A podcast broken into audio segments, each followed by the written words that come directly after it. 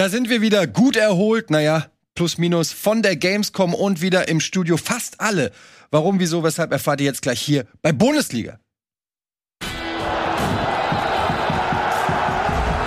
da seht ihr es auch schon. Hier ist die Gang zwar komplett, aber auch nicht so ganz, denn der gute Nils Bohmhoff grüßt heute aus dem Lazarett von zu Hause aus. Hallo Nils.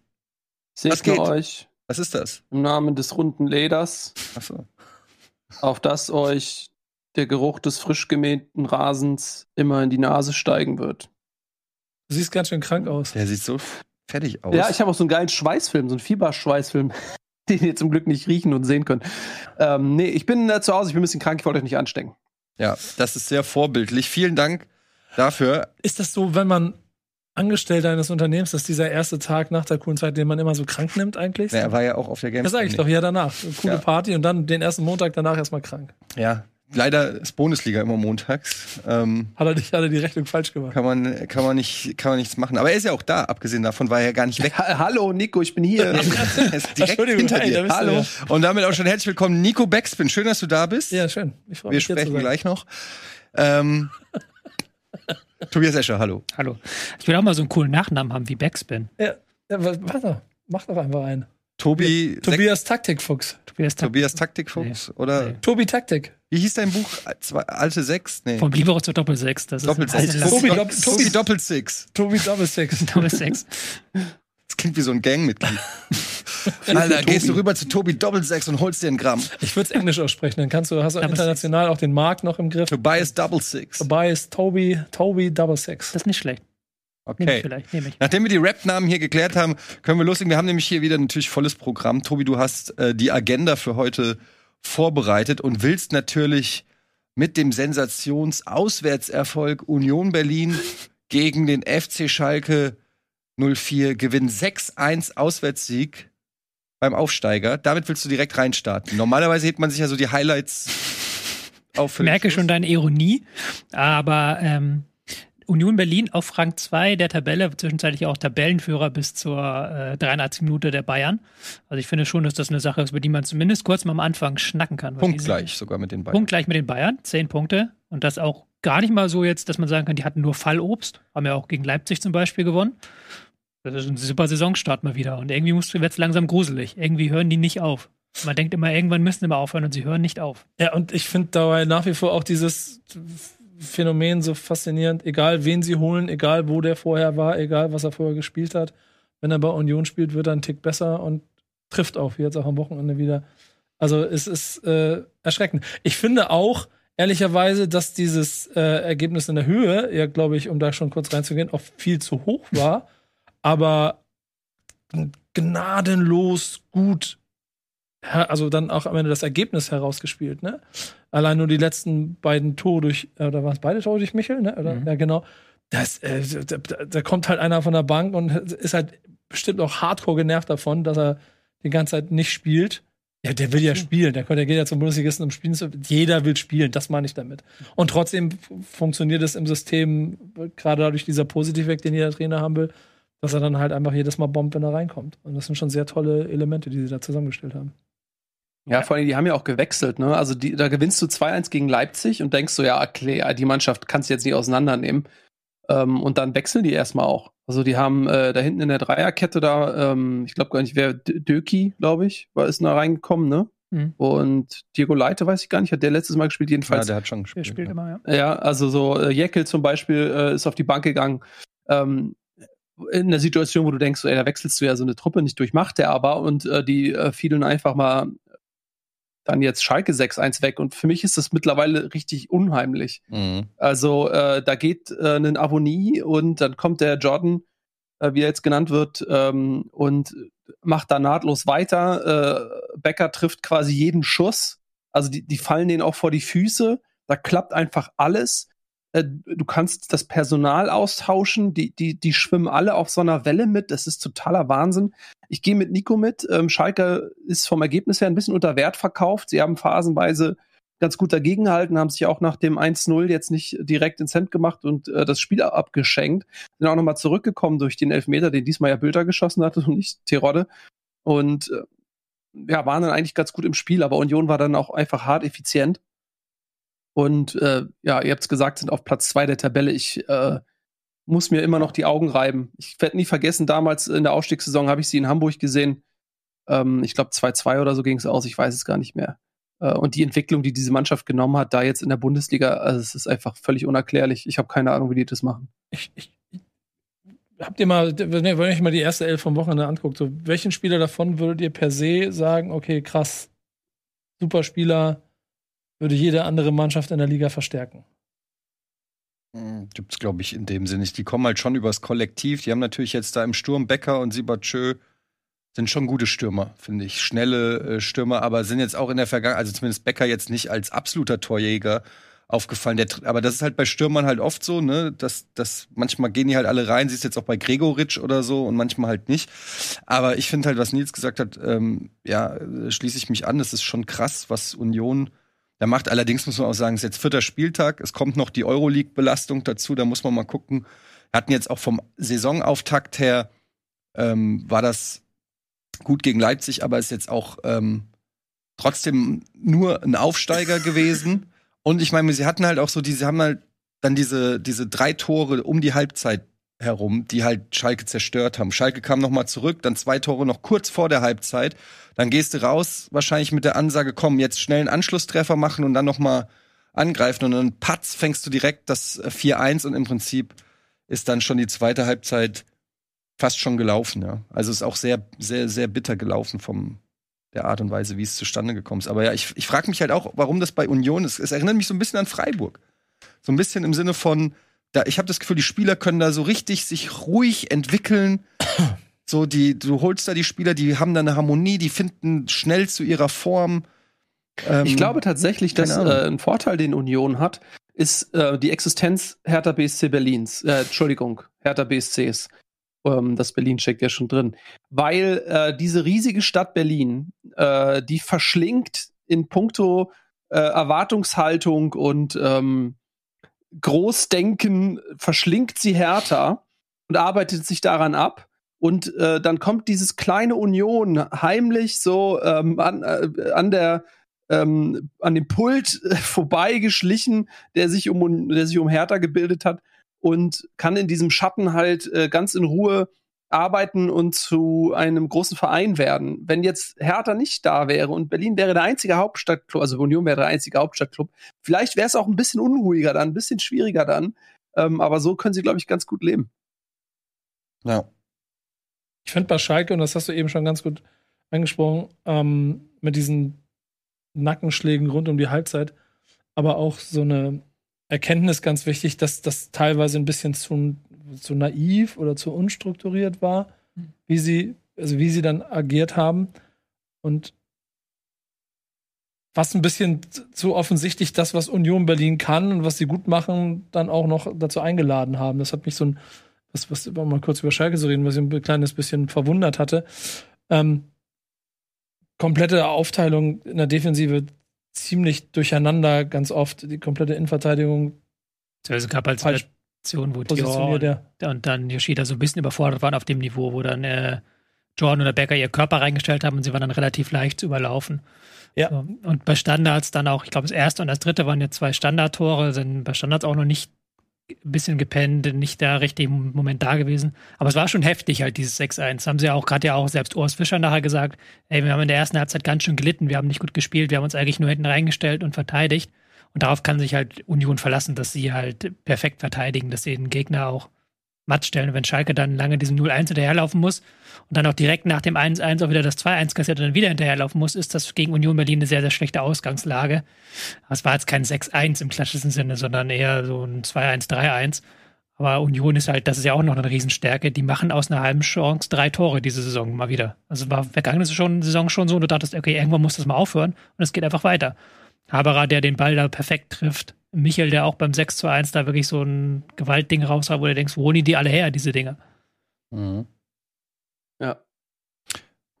Ja, also Tabellenplatz 2, 10 Punkte, noch keine Niederlage. Das ist, äh, das liest sich ganz gut für Union Berlin. Mal gucken, wie gesagt, wenn es dann in die Euroleague geht und in die vermehrte Belastung, wie das dann aussieht, ob die Kaderbreite da auch mitmacht. Aber auf jeden Fall Saisonstart 1A.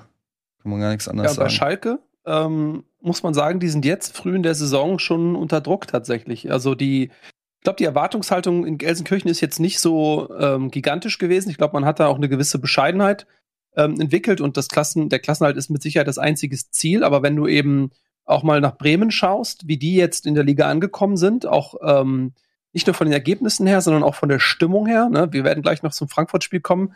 Äh, das haben sie jetzt verloren, aber da war trotzdem bis zum Schluss wieder so eine positive Energie auch irgendwie spürbar. Das äh, ist schon ein großer Unterschied. Also da sind die schon auf unterschiedlichen äh, Pfaden unterwegs. Schalke mit, äh, mit zwei Punkten, jetzt dann auch diese Heimniederlage 6 zu 1 in der Höhe. Äh, die spielen nächste Woche gegen Stuttgart. Ähm, da muss man im Idealfall was holen, ja. Ähm, das ist natürlich jetzt viel zu früh für irgendeinen Abgesang, aber man sieht schon ganz klar, also dass, dass Schalke im Gegensatz zu Bremen sehr, sehr, sich sehr, sehr viel schwieriger tut, in der Liga anzukommen. Ja, jetzt kommen wir jetzt ein bisschen die Wochen der Wahrheit so für Schalke. Also erstmal das ähm, Stuttgart-Spiel, du gesagt hast, ich glaube, danach kommt auch Bochum und dann kommt schon das Derby gegen ähm, BVB. So sind schon drei Spiele, die so einen richtungsweisenden Charakter haben für Schalke. Ich würde jetzt noch keine Alarmglocken schrillen lassen, dafür war das jetzt auch ein zu extremes Spiel. Aber man merkt schon, dass, dass die, da eine Qualitätsverschiebung einfach stattgefunden hat. Ist ja logisch. Schalke ist ein Aufsteiger und Union ist eine Mannschaft, die jetzt äh, zweimal in der Europa League spielt. Die sind auch von der individuellen Qualität einfach besser. Merkst du dann auch so, gerade auf den Außenpositionen, ähm, wo dann Schalke nicht ganz mithalten kann, wenn dann Gieselmann seine Flanke schlägt oder ein Riasson seinen Antritt macht. Also klar, das ist natürlich für die Schalker Seele aber auch ein bisschen schwer zu schlucken, dann, dass du zu Hause 1 zu 6 gegen Union verlierst und sagen musst, shit, so sind die Kräfteverhältnisse mhm. momentan. Das war noch für drei, vier Jahren anders.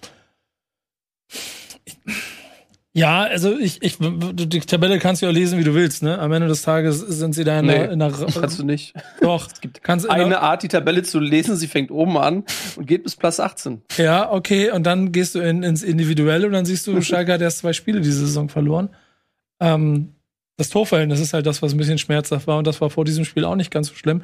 Die, die, ich glaube, wenn wir diesen Vergleich aufmachen, sie, sie haben wir letzte Woche ja auch schon drüber gesprochen, sie spielen anderen Fußball und sie wollen es damit auch anders machen und die letzten Spiele haben gezeigt, dass es da immer für 70 Minuten gereicht hat, was sie machen wollten. Dann sind sie irgendwann eingebrochen. Dieses Mal sind sie vom Gegner nach fünf Minuten gleich, gleich ähm, quasi hops genommen worden ich glaube trotzdem, also dass sowohl Erwartungshaltung als auch das Gesamtpaket bei Schalke sich dessen voll bewusst ist, dass sie da also seit Sekunde eins Abstiegskampf haben und macht da, glaube ich, noch mir keine Sorgen darum. So, da gibt es ganz andere Mannschaften im Keller, wo sich das schon negativer anfühlt, als im Moment bei Schalke. Selbst, also 6-1 ist alarmierend und zu Hause äh, äh, in dem Stadion und mit einer dann wirklich komplett überforderten Innenverteidigung in ganz vielen Situationen, das sind alles Alarmsignale. Ähm, aber ich würde sie noch nicht so schlecht sehen gerade. Das Gute ist ja auch, in Anführungszeichen, das Gute, dass halt von den Teams, die wir vor der Saison als Abstiegskandidaten gesehen haben, hatte Werder einen relativ guten Saisonstart mit fünf Punkten, sind aber auch nicht unendlich weit weg. Nee. Und ansonsten sind die halt alle da unten mit Bochum mit null, Hertha mit einem, Augsburg mit drei, Stuttgart mit drei. Also da ist niemand jetzt irgendwie weggezogen, von dem Schalke sagen müsste, mit dem müssen wir uns jetzt hundertprozentig messen. Also da ist es noch relativ eng. Da kann man jetzt, wie gesagt, wenn du jetzt die Spiele, die beiden kommenden Spiele gewinnst gegen Stuttgart und Bochum und dann im Derby eine gute Leistung machst, dann ist die Stimmung auch wieder hier oben. Und Union wird Tabellenführer nächste Woche dann im Heimsieg gegen den Tabellenführer, ne? Ja, ist geil gegen Bayern, ne? Topspiel. Mhm. Topspiel. Ja. Wahnsinn, ne?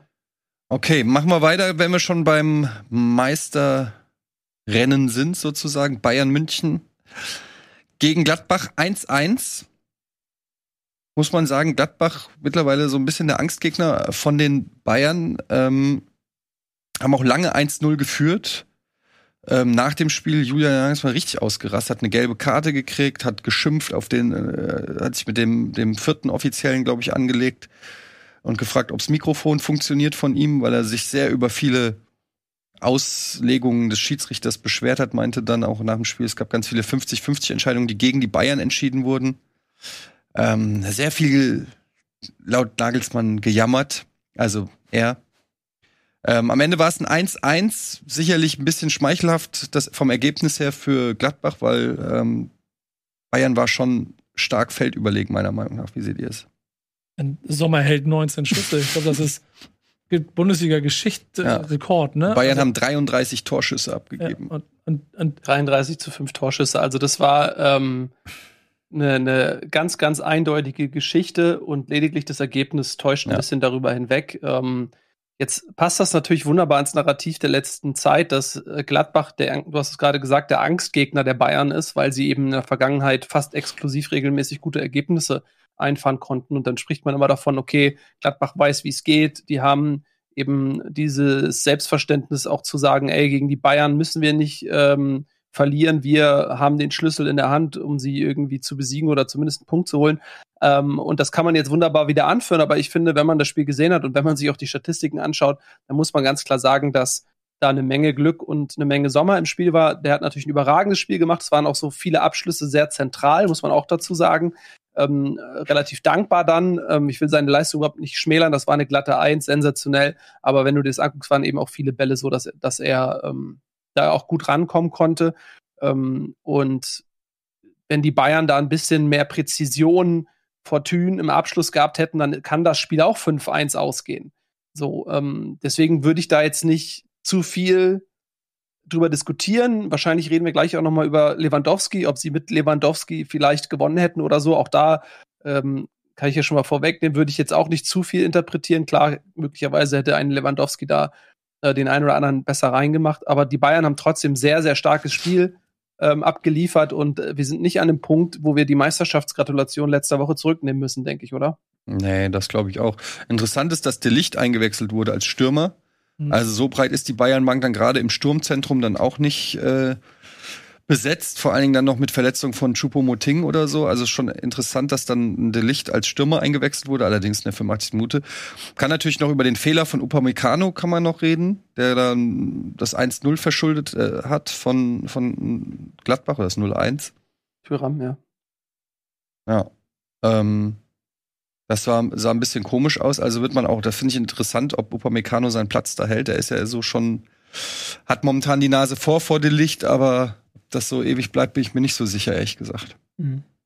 Ja, das ist eine spannende Frage, weil Upamecano hat eigentlich ein gutes Spiel gemacht, sonst hat gute Eröffnungen gehabt und sowas und hat auch da gut mitgeholfen. Aber dieser eine Fehler, den hat er halt irgendwie immer drin in seinem Spiel, dass er immer sagen muss, okay, einen hat er, mhm. was natürlich in so einem Spiel dann extra blöd ist, wenn der Gegner eigentlich gar keine Chance hat, bis halt dieser eine, den du ihm schenkst, und dann macht der Gegner diese eine Chance rein.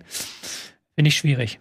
Aus Bayern-Sicht kann man noch erwähnen, Coman, lange verletzt, jetzt zweites Spiel, ob ich hintereinander richtig gut in Form, hat glaube ich schon drei oder vier Scorerpunkte gesammelt in der kurzen Zeit. Macht einen sehr guten Eindruck, finde ich. Ja, und auch wir sind ja wieder alle sehr gut. Sané Form. auch wieder Sané super gut drauf gewesen. Form. Musiala nach seiner Einwechslung direkt einen Unterschied gemacht. Ja. Das ist ja, ja. wirklich Qual der Wahl. Nabri ist so derjenige, der so ein bisschen abfällt aktuell. Den habe ich jetzt nicht vermisst, als er dann auf dem Platz war, hat er auch nicht so den Impact gehabt. Äh, Mané hat sich schon gut eingefügt, auch wenn der jetzt die meisten Chancen vergeben hat und die größten Chancen auch Wie vergeben hat. Wie viele Abseitstore hat Mané? Zwei oder drei. In der Saison? Also, ach so, in dem Spiel, in, dem, in der Saison. Diverse. Hm. Mhm. Schon, da gab es noch diese Abseitssituation, so ganz knapp, wo man auch dann diskutieren kann. Ich finde schon, dass Abseits ist, wo Sané dann da ja noch ist und der Ball fliegt so leicht an ihm vorbei. Ich denke mir dann so auch, ja, eigentlich schon, wenn du, wenn du den Ball ausweichen musst, weil du eigentlich im Abseits stehst, dann bist du eigentlich im Abseits, so finde ich. Mhm. Aber da gab es halt viele Situationen. Ähm, ich habe das Spiel genommen, falls ihr interessiert seid, um ein kleines Impulsreferat hierzu oh, zu machen. stark. Ein Impulsreferat. Sagt man das nicht so, wenn man ein Impuls hat und ein Referat zu dem Thema? Oder einen Impuls geben möchte. Ja. Ich weiß es auch nicht. Äh, ich habe einen PowerPoint-Vortrag ähm, kurz gemacht. Ja, dann äh, wären wir doch sehr daran interessiert, den mal. Mach mal einen äh, Snack auf, können wir ein bisschen klappern dabei. Ähm, nämlich, wir haben ja gerade so über die, das Thema Chancen geredet und das Thema Chancenverwertung und sowas. Und da habe ich ja auch am Wochenende mich auf Twitter zum Beispiel kritisch geäußert zu den Bayern, habe gesagt, mit Lewandowski, er hat vielleicht noch ein Tor mehr gemacht, vielleicht auch nicht. Ich, ähm, man, niemand weiß es so genau.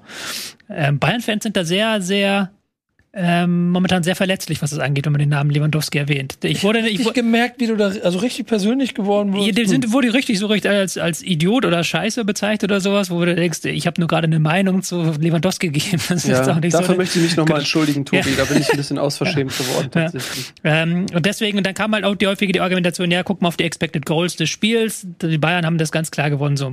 Und deswegen würde ich jetzt mal so, da jetzt immer häufiges Expected Goals auch benutzt wird, auch in der Berichterstattung mal so ein, zwei Dinge dazu klarstellen. Expected Goals ähm, ist erstmal einfach nur die Wahrscheinlichkeit, dass ein Schuss ins Tor geht. Also jeder Schuss, der irgendwo von auf dem Feld abgegeben wird, wird dann mit historischen Daten verglichen. Wie häufig hat ein Schuss von dieser Position zu einem Tor geführt? Und dann wird da eine Wahrscheinlichkeit ausgespuckt. Ein Prozent, wenn ein Prozent der Schüsse von dieser Position im Tor gelandet sind in der Geschichte der Bundesliga, dann hast du eine 1% Wahrscheinlichkeit, also 0,01 Expected Goals. Geht weiter. Ich höre dir zu. Ist doch nicht ein Fehler. Ah, ne, größer als den stimmt. Also, okay, mh, weiter. Ähm, verschiedene Modelle gibt es, verschiedene Variablen, verschiedene Ergebnisse. Diese Grafik, die ich jetzt zum Beispiel gepostet habe, ähm, die ist nicht ganz korrekt. Ähm, die ist so, so sehr, sehr simpliz- simpliziert, dass jeder Schuss von hier 0,1 bis 0,2 Expected Goal hat. Ist heute nicht mehr Könntest so. du, Tobi, könntest du ganz kurz für unsere Podcast-Zuhörenden einmal vielleicht auch so ein bisschen beschreiben, noch was du da in der Grafik Ich zeige in der hast? Grafik, ähm, in der Grafik ist dargestellt, von welcher Position man welche Expected Goals hat. Zum Beispiel rund um den Elfmeterpunkt hat man hier einen Expected Goal von 0,1 bis 0,2. Klar, wenn du alleine auf den Torwart zuläufst und da ist kein weiterer Spieler, ist die Wahrscheinlichkeit, dass der Ball reingeht, höher, als wenn jetzt zwischen dem Elfmeterpunkt und dem Tor zehn Verteidiger stehen. Zum Beispiel die Chance von Leo Sané am Wochenende, falls ihr euch erinnert, er rennt alleine auf den Keeper zu, schließt dann ab vom Elfmeterpunkt, das waren 0,5 Expected Goals. Also, man geht davon, 50 Prozent. ja, man geht davon raus, dass wenn er den, ähm, wenn er den zehnmal macht, dass er ihn fünfmal reinmacht. Also jede zweite Chance dieses Kalibers ist drin. Ist die, ist Also die Grundregel. Hälfte. Die Hälfte, genau. Ähm, genau. Wobei, wenn du halt eine Chance von mit 0,1 Expected Goals hast, dann musst du die halt einmal in 10 reinmachen. So. Das ist jetzt zum Beispiel, wenn man das Bayern-Spiel hat, das ist die, ähm, die Expected Goal-Statistik laut der Bundesliga-Webseite. 3,27 ist hier der Wert für die Bayern und 0,77 für die ähm, Gladbacher. Also wenn die Bayern ihre Chancen so gemacht hätten, wie sie nach Expected Goals hätten machen müssen, nach Wahrscheinlichkeit, hätten sie drei Tore schießen müssen und Gladbach eins. Also wäre so statistisch gesehen, hätte dieses Spiel bei einem normalen Verlauf 3 zu 1 für die Bayern ausgehen müssen. Und warum ist es dann nicht 3-1 ausgegangen? Ja. Das ist jetzt hier der spannende Faktor. Deswegen bin ich auch immer der Meinung, guckt man immer genauer rein, wie sind denn diese Expected Goals zustande gekommen. Ähm, wenn man auf dieses Spiel zum Beispiel schaut, sieht man hier sehr krass, das ist die Kurve, wie die Expected Goals zustande gekommen sind. Blaue sind hier die Bayern, gelb sind Gladbach. Gladbach sieht man hier, die haben ein Tor geschossen und das war eigentlich ihr Expected Goals Wert hauptsächlich, sonst haben die keine Chance gehabt. Und bei den Bayern kann man jetzt das Spiel sehr gut einteilen in eigentlich so drei verschiedene Bereiche. In den ersten 60 Minuten hatten sie sehr, sehr viele Schüsse, aber in Anführungszeichen nur 0,9 Expected Goals. Also nicht so geile Chancen. Also Chancequalität war nicht so hoch.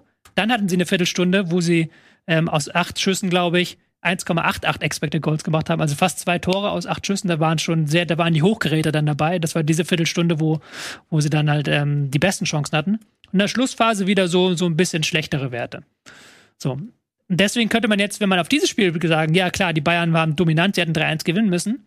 Wenn man aber genauer reinguckt, sieht man, dass sie über weite Strecken ähm, Chancen von nicht so mega hoher Qualität gehabt haben. Sie haben nur eine Viertelstunde gehabt, wo sie wirklich richtig geile Chancen halt wirklich im Minutentakt rausgespielt haben. Und dann wieder am Ende, äh, wo dann die Lichter reinkam, das hat dann nicht so viel gebracht, wo man merken kann, da haben sie dann auch keine Chancen mehr rausgespielt. So.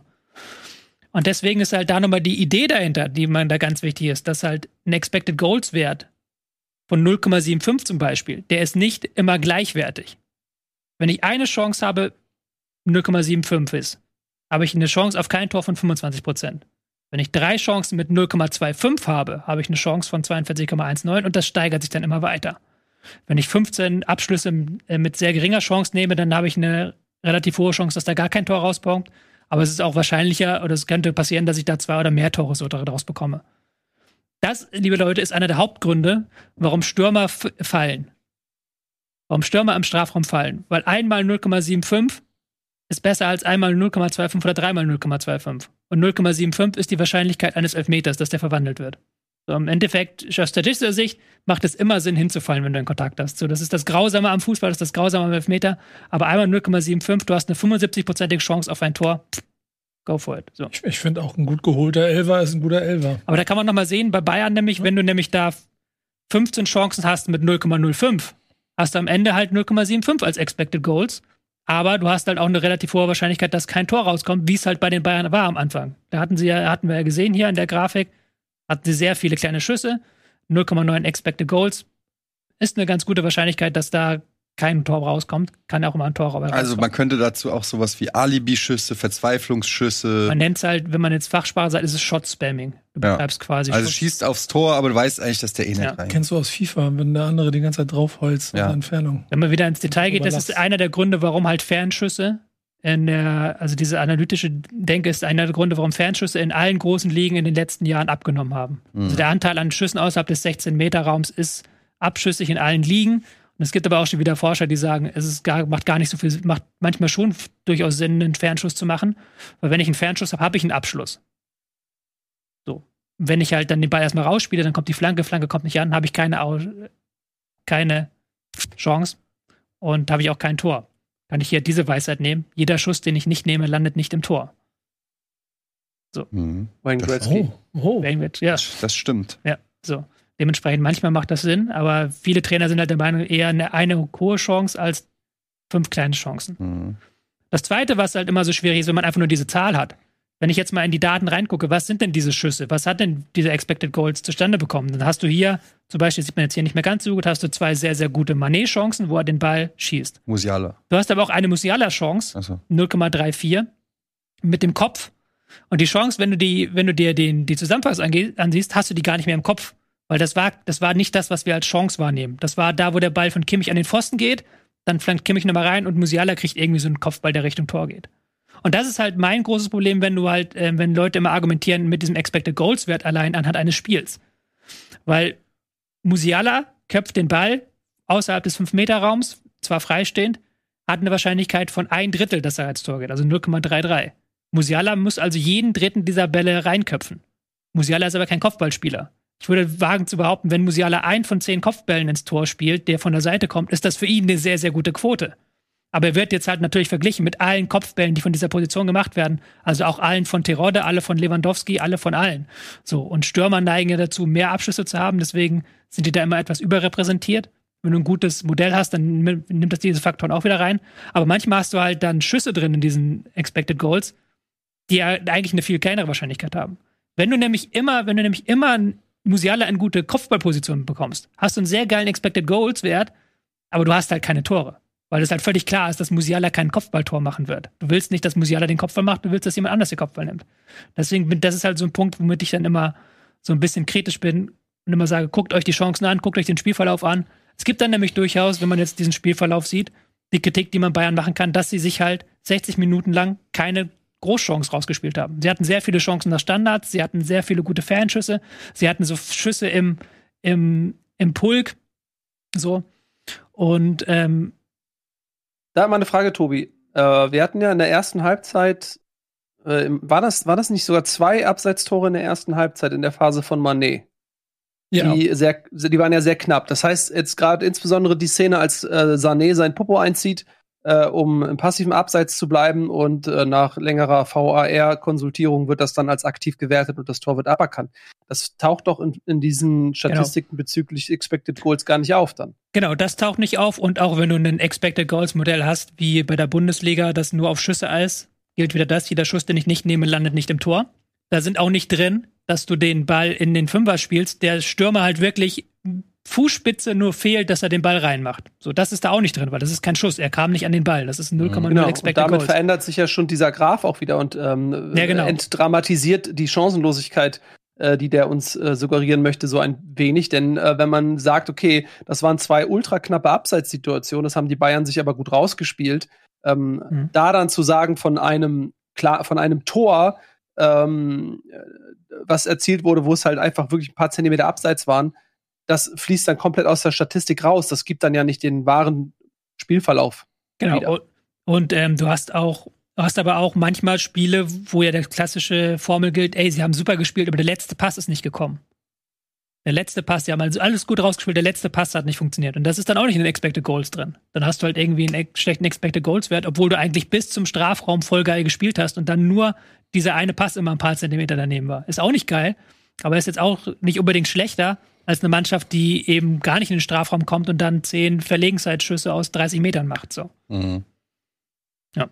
Deswegen sind halt, ich mag Expected Goals gerade auf eine langfristige Ebene, weil du natürlich sehen kannst, hey, wenn eine Mannschaft langfristig immer unter ihrem Expected Goals Wert bleibt, dann stimmt entweder das dem Stürmer nicht oder sie haben halt einfach Pech und das gleicht sich dann aus mit der Zeit und sie werden halt dann besser werden. So, das kann man dann immer sehen, welche Mannschaft overperformt. Aber so auf ein einzelnes Spiel, ist ja manchmal schwierig. Zum Beispiel bei Schalke gegen Union noch mal viel stärker. Schalke hat da einen höheren Expected Goals Wert. So.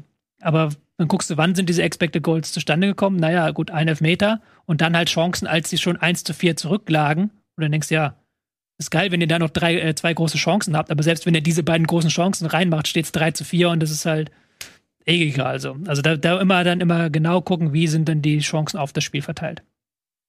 Ich finde insofern das, also erstmal Weltklasse, dass du das mal so aufgearbeitet hast, weil das natürlich sehr viel von dem relativiert, was man dann immer da ausrechnet, weil jetzt siehst du, dass da Zweifel im Fernsehen stehen und denkst dir, ja, guck mal, die einen sind ja viel besser als die anderen, das stimmt ja so gar nicht. Trotzdem gibt es ja eine Zwischennote drin und das ist zum Beispiel, ich habe eben mal gerade auf die Expected Goals Werte für das Spiel zwischen Bremen und Frankfurt geguckt. Mhm. Es gibt mir, also Bremen hat 2, oder 1,9 und Frankfurt 1,3. Trotzdem verdient Frankfurt, gewinnt Frankfurt ja verdient das Spiel. Ähm, aber es gibt mir wiederum aus Bremer Sicht das Gefühl, dass sie Abschlüsse gesucht haben. Darum geht's ja, dass du halt äh, immer, immer besser, wenn du Abschlüsse hast, als wenn du keine Abschlüsse hast. Ja. Deswegen, das ist ja da dann der wichtige Wert. Wenn du halt siehst, eine Mannschaft verliert immer und hat auch einen niedrigen Expected Goals, dann denkst du, okay, die haben scheiße gespielt und auch noch verloren. Ja. Und wenn du halt immer wieder Abschlüsse hast, dann müsstest du eigentlich, müsste das Glück irgendwann zu dir zurückkommen. So irgendwann, irgendwann muss halt dann der Knoten vorne platzen. Und wenn nicht, dann hast du halt auch irgendwas falsch gemacht. Dann hast du vielleicht die falschen Spieler, die an die Chancen kommen. Das kann ja auch sein. So. Ja, und das ja. ist ja bei den Bayern. Ich bin mir sehr, sehr sicher, dass die Bayern dieses Jahr halt underperformen werden beim Expected Goals. Weil sie halt eben ähm, sehr darauf setzen, dass verschiedene Spieler in verschiedene Situationen kommen, aber nicht halt unbedingt immer das wie letzte Saison, dass immer Lewandowski immer in die richtige Situation reinläuft. So letzte Saison war das sehr einfach und Lewandowski ähm, hat äh, oder auch die vorletzte Saison hat dann die, die Dinger dann reingemacht. Und diese Saison hast du dann eher mal einen Musiala, der einen Kopfball nehmen muss. Oder einen Manet, der aus dem Stand heraus was machen muss, was auch nicht unbedingt seine Stärke ist. Du willst ja eigentlich, dass er den Ball einmal vorlegen und dann richtig reinwumsen kann. Da müsste man nicht noch so eine Art Koeffizient für einen Spieler finden, was seine Effektivität angeht. Also ja, der ist kann, dann genau. bei Lewandowski höher als bei Jan Furtok. Keine Ahnung. Also irgendwie, dass du sagst. Nichts gegen Jan Furtok. Ja, ich finde, ich finde den Musiala-Vergleich ja schon, den, den noch was, Musiala mit den zwei Kopfbällen. Hm. Allein der ist ja total interessant, weil wenn du das gleiche mit Köln in der letzten Saison gemacht hättest mit Kopfbällen genau. aus der Ecke, dann sind davon drei von drei drin. Und bei Musiala 0 von 3. Genau, also du kannst, wenn du jetzt so Advanced-Modelle hast, mit der dann auch ähm, die Statistikanbieter und die Vereine arbeiten, dann ist das was alles eingerechnet. Mhm. Da schaust du halt ganz genau, welcher Spieler willst du in welche Abschlusssituation bekommen. In, da geht es halt dann so ins Detail, dass du halt sagen kannst, wir müssen Spieler XY in die und die Abschlussposition bringen. Ja. Und dann geht es auch darum, wo macht ein Fernschüsse Sinn. Ähm, weil dann kannst du auch bei Fernschüssen wieder genau aufschlüsseln. Wir haben den Ball in der und der Position. Da haben wir so und so oft von der und der Position aus weitergespielt. Äh, danach haben wir irgendwie in nur 1% der Fälle einen Torschuss gehabt. Aber die Position an sich hat 3% Torwahrscheinlichkeit. Go for it. Mhm. Go von dieser Position. Unsere Wahrscheinlichkeit von dieser Position mit 3% Tor zu machen ist höher, als wenn wir jetzt irgendwas anderes machen, haben wir eine 1% Wahrscheinlichkeit, dass wir überhaupt einen Torabschluss bekommen. Was glaubst du, oder kannst du dann sagen, warum denn überhaupt diese Zahl immer eingeblendet wird? Wahrscheinlich, also einfach, weil man sie hat und weil sie auch manchmal auch gut und interessant ist und dann einfach um sich sein eigenes, seine eigene Meinung nochmal zu, zu hinterfragen, so, okay, war das Spiel gerade tatsächlich so extrem? Ja, jeder Schalke-Fan würde ja Aber sagen, ja, guck mal, eigentlich haben wir, wir haben ja total unverdient gegen Union Berlin verloren. Aber auch ganz klar, weil es auch eine, ich weiß nicht, ob AWS oder Amazon dafür bezahlt. AWS macht ja die Daten für die ja. Bundesliga, aber dass da immer Powered bei AWS steht und dass da halt immer dieselben Zahlen immer zum selben Moment kommen in der Bundesliga-Übertragung, ist ja auch dieses Speed. Kommt dir immer fünf Minuten vor Abpfiff, kannst du die Uhr nachstellen, okay, jetzt wird angezeigt, wer der schnellste Spieler heute war. Powered by AWS. Ich glaube, mhm. das ist verkauft einfach. Ja. Aber es ist ein interessantes Feature. Ähm, in Amerika, die sind ja äh, regelrechte Statistisch, äh, Statistikfanatiker, da gibt es ja irgendwie, also zu allem, das ist ja unfassbar, was sie da für Daten haben. Das gibt einem natürlich auch ein bisschen Fleisch, noch ähm, sowohl als Kommentator als auch so als Fan drüber zu diskutieren und so weiter. Von daher finde ich das auf jeden Fall sehr interessant, aber auch nicht immer hundertprozentig ähm, aussagekräftig tatsächlich. Eine Sache wollte ich noch sagen zu den Fernschüssen. Das kann ja äh, zum Beispiel auch, wenn du als Mannschaft sehr auf Standardsituationen setzt und sagst, okay, wir sind bei Ecken oder so besonders gut, dann ist natürlich auch das eine Option, über Fernschüsse zu versuchen, wenn er nicht reingeht, zumindest irgendwie zu einer Ecke oder so weiter zu kommen. Ne? Ja, es gibt auch Mannschaften, die halt zum Beispiel auf ähm, sehr stark auf Defensive und auf Pressing setzen. Wenn du natürlich einen Fernschuss dann neben das Tor schießt, hast du Zeit, dich wieder zu ordnen, du kannst dich wieder in die Defensive aufstellen. Das ist ja was anderes, wenn du versuchst durchzuspielen, dann Fehlpass spielst und der Gegner dann eher eine Konterchance hat. Also ein mhm. Schuss ist im Idealfall immer der Abs das Ende eines Angriffs. Und ähm, entweder kriege ich dann so einen Flipperball, das ist ja dann nochmal so Chaos, und dann kann ich pressen, oder ich krieg, der Schuss geht vorbei, okay, gehen wir wieder zurück. Dings. Na gut, das war auf jeden Fall mal ein Impulsreferat zu dem Thema. Vielen Dank. Wow, ja, super. Das Bild. Ja, sehr gut. Hast du dir das selber gebaut, Autor? Scheint- Das ist ja eigentlich echt schon das Plattencover steht auch schon fest. Das ist Ja, ja, äh, halt echt. Toby Ritchie. Du das da am Saxophon? Sunday Morning Love. habe ich extra aufgenommen für uns. Stark. Gut. Äh, ja, wollen wir noch ähm, weiter über Bayern äh, Gladbach reden oder ist alles gesagt Alles gesagt. Und wir äh, moven on. Ja? Let's move on. Also ich glaube, zum Bayern muss man jetzt auch nichts sagen. Das war jetzt äh, eh, trotzdem mega die gute Leistung, auch wenn das jetzt sich im Ergebnis nicht hundertprozentig wiedergespiegelt hat, aber an den Vorschusslorbeeren, ähm, die die Bayern hier von uns ständig kriegen, hat das jetzt auch wenig geändert, muss man sagen. Und Gladbach ist äh, auf jeden Fall auch gut in die Saison gestartet. Zwei Siege, zwei Unentschieden gegen die Bayern einigermaßen aus der Affäre gezogen. Glaube ich, kann man auch mit leben. Acht Punkte jetzt. Alles gut. Ähm, dann machen wir jetzt eine ganz kurze Werbung und nach der Werbung geht's hier weiter mit dem Kracher Werder Bremen gegen Eintracht Frankfurt. Auswärtssieg.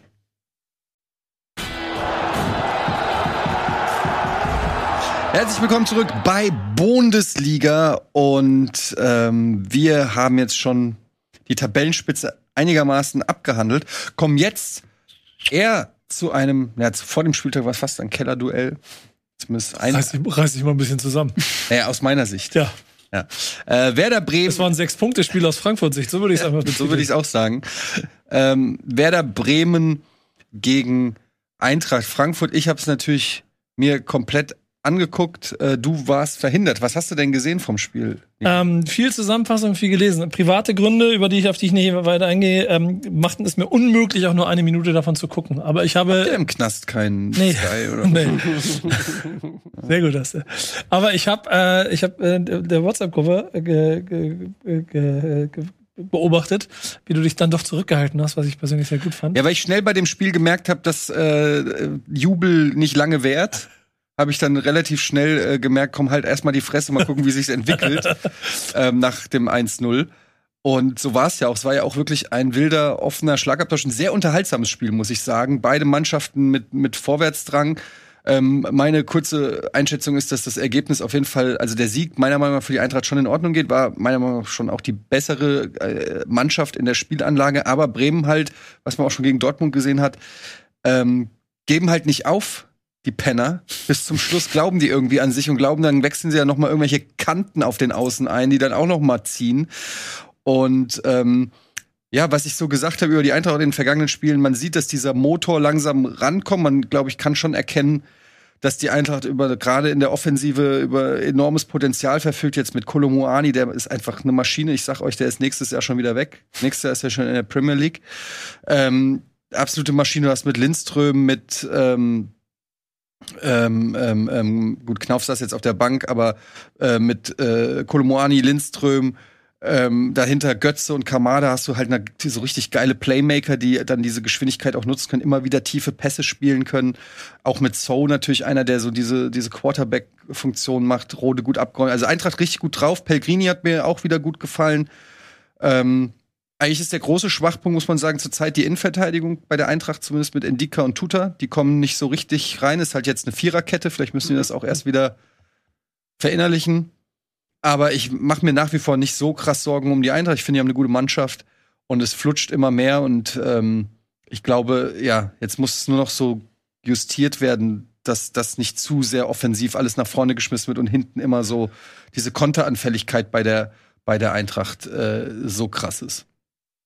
Ja, ich, ehrlicherweise gewinnt Frankfurt das Spiel ja auch, wie du schon sagst, auch verdient, weil sie, glaube auch einfach in vielen Punkten konsequenter offensichtlich agiert haben und Bremen viele Fehler zugelassen hat. Wenn ich sehe, wie normalerweise in dieser Bremen immer am Anfang den Gegner überraschen will, hat Frankfurt das jetzt dieses Mal genauso gemacht und dann auch gleich im Prinzip schnell das 1-0 auch relativ verdient gemacht. Da fand ich ganz lustig, äh, Trapp in dem Interview, wie er meinte, äh, dass er sich darüber freute, dass Götze endlich mal aufs Tor geschossen hat, Hm. ähm, was er vorher nie gemacht hat.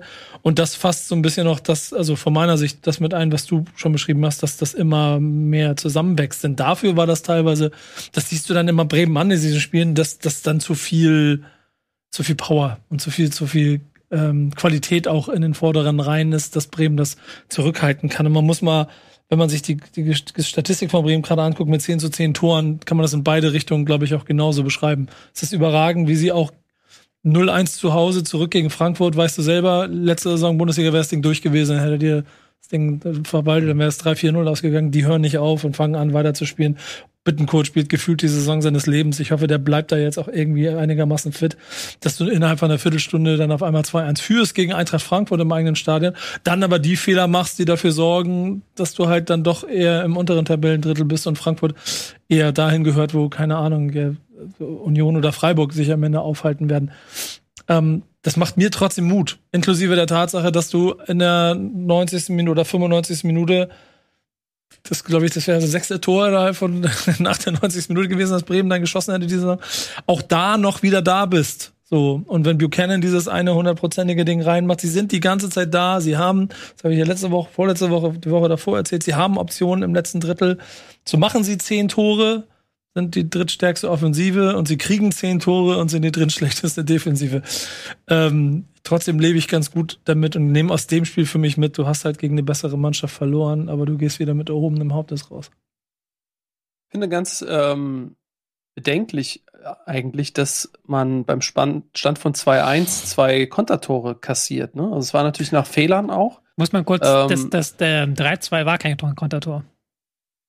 Mm, na, das von Lindström? Das ja, von Lindström, das sah, das sah aus wie ein Konter, aber die haben es hinten rausgespielt. Die haben hinten, das hat ja bei Jakic hinten rechts begonnen und dann war ähm, Bremen Aber Pressing. sie standen sehr hoch. Ja, die haben halt so. gesucht, sie haben versucht zu pressen und haben dann halt, äh, haben dann halt den Zugriff nicht bekommen, weil Frankfurt das sehr, sehr gut gemacht okay. hat in der Situation mit Götze, Rode, So. Und dann war Rode das, durch. Ja, ja, das war aber kein ja. Kontertor. Das habe ich nämlich okay, schon wieder am Wochenende an die gehört. Korrektur. Aber, ja. Nehme ich an die Korrektur, worauf ich eigentlich hinaus wollte, und dann ist das vielleicht auch gar nicht mehr so entscheidend, ist, dass äh, Bremen ähm, bei diesen beiden Toren Frankfurt eben sehr viel Raum gelassen hat, sehr viel freie Wiese zwischen Pavlenka und der letzten Abwehrreihe. Und wenn äh, Frankfurt mit Kolo, äh, und Lindström vorne spielt, die beide super schnell sind, und dann hast du eben die Spieler im Mittelfeld, die äh, Kamada und Götze heißen, in dem Fall war es, glaube ich, Rode, der diesen Steckpass auf Lindström gespielt hat, so, dann spielst du eben den Stärken der Eintracht auch äh, in die Karten. So, weil wenn die erstmal auf die Reise gehen, dann wird's halt gefährlich. Kolo, äh, hat natürlich dann auch mit seinem Dribbling dann irgendwie drei Leute ausgetanzt. Äh, das war natürlich sensationell gemacht. Aber Lindström ist auch dann äh, frei auf Pavlenka gelaufen. Äh, da, also da, da hat Bremen schon sehr viel angeboten und ähm, ja, Frankfurt hat einfach diese Saison diese Stärke, wenn sie diesen Raum bekommen, da bist du als Gegner, glaube ich, äh, gut ähm, beraten, wenn du eben dann vielleicht ein bisschen tiefer stehst und dieses, diese Räume eben nicht gibst. Das ist eine Philosophiefrage, finde ich, ähm, die, die, die bei Bremen ja hm. klar damit beantwortet ist, dass sie Fußball spielen wollen. Und wenn du allen Stimmen drumherum hörst, dann sind es ja Fehler gemacht und ja, ähm, vielleicht sogar dumme Gegentore aus Sicht von, ähm, äh, von Werder Bremen, aber auch so ein bisschen einkalkuliert, weil man halt von der Philosophie nicht abweichen möchte. Und dass in der Liga genügend Mannschaften starke Stürmer haben und dass genügend Leute auch auf Pavlenka zulaufen werden und Kontersituationen entstehen, das ist auch klar. Vom, vom Tableau, die zehn Gegentore, davon vier gegen gegen Frankfurt und zwei gegen, gegen Dortmund. Wenn, das sind sechs, wenn du die abziehst, dann, dann sind es zwei gegen Wolfsburg, die also auch über Bremen angeordnet. Ja, Was ist das für eine ja, Moment, Moment, Moment. Ja, jedem Spiel zwei Gegentore. Ja, ich will, ich will ja aber was dazu erklären. Ich will, ja, ich will ja was zu, zu erklären. Ja, besser ist es. Ähm, der, der Fußball, den sie im Moment spielen, ist, was das angeht, halt auch defensiv hundertprozentig noch in der Findungsphase. Das merkst du dem Ganzen an. Die wollen vorne mitspielen. Sie wollen vorne Chancen kreieren. Und es ist ein Aufsteiger. Deswegen entsteht ein 30-Meter-Loch auf Pavlenka. Der entscheidende Punkt, auf den ich dabei eigentlich kommen möchte, ist aber, dass kommt. Naja, sag. Jetzt, jetzt bist du das erste Mal wieder auf einer Seite, die was mit Fußball Komm, jetzt sag. Dass, dass, die, dass die komplette Mannschaft diese Rückwärtsbewegung macht. Und das hat mich, das hat in einigen Situationen ähm, das, das Problem vom Tor auch wieder gelöst, löst es halt gegen Frankfurt nicht komplett und deshalb verlierst du. Ja gut, ich finde, sowas wie beim 3-2 kann passieren, dass Frankfurt das halt wirklich richtig gut rauskombiniert und dann Rode halt da diesen Freiraum hat, wenn du so mannorientiert spielst wie Werder. Aber dann hast du halt das äh, 2 zu 2, was halt wirklich ein krasser Fehlpass von Friedel war. Und das war nicht der erste Fehlpass von ihm in diesem Spiel und auch nicht in dieser Saison. Also das ist schon auffällig, dass Friedel da aktuell die einfachen Dinge macht. Und siehst du auch, guckst dir das 3-2 nochmal an, frag, dann habe ich mir auch da mal geguckt und habe mich gefragt, warum ist Friedel da an der Außenlinie? Warum ist er halt drei Meter weit weg von Lindström, der da völlig frei in diesem Raum starten kann? Ähm, da, diese Fehler darfst du natürlich nicht machen, weil ich habe nicht das Gefühl, dass ähm, Werder so nur Gegentore nach dem Motto 3-2, da hat der Gegner aber genial rausgespielt oder nach diesem 1 0, genialer Schuss von Götze, sondern die haben halt viele Gegentore drin, wo du denkst, war jetzt nicht nötig, war jetzt nicht unbedingt das Ding, war jetzt nicht irgendwie eine Überzahl des Gegners, sondern einfach nicht genug rausgerückt, schlechter Pass. Hm. Das darf in der ersten Liga nicht passieren. In der zweiten wird das nicht so bestraft wie in der ersten. 100 Prozent. Entscheidend ist aber für Bremen trotzdem, was, wie, wie geht Bochum nächste Woche mit den Räumen um, die zur Verfügung stehen? Ja. Das, das ist einfach Fakt und das ist das, was ich damit ausdrücken möchte. Wenn du Frankfurt über, überrumpelst mit der Taktik und äh, darauf hoffst, dass die, das kompakt stehen dafür sorgt, dass die Tore, sorgt, dass die Tore nicht fallen, dann kannst du gegen Frankfurt was holen. Wenn die individuelle Klasse sich durchsetzt durch die Fehler, die du hast und die auch offenkundig da sind und auch, glaube ich, ein bisschen mit einkalkuliert, dann passiert halt das. So, trotzdem musst du gegen Bochum, darf dir das nicht passieren.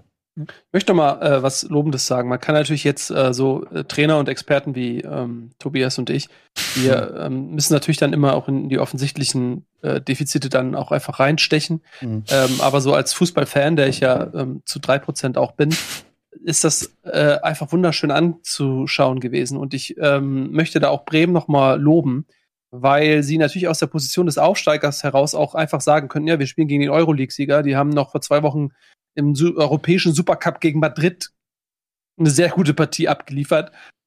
Wir stellen uns mal hinten rein. Sollen die doch mal machen. Ähm, das haben sie nicht getan, sondern sie haben äh, einfach ein Fußballfest abgeliefert. Und äh, da möchte ich mich als neutraler Fußballfan auch mal für bedanken, dass, äh, ja, sie, das war einfach ein wunderschönes Fußballspiel. So, und da ist Bremen Teil von, Frankfurt Teil von, und ähm, das finde ich sehr viel besser, als sich einfach hinten reinzustellen und zu, zu zerstören.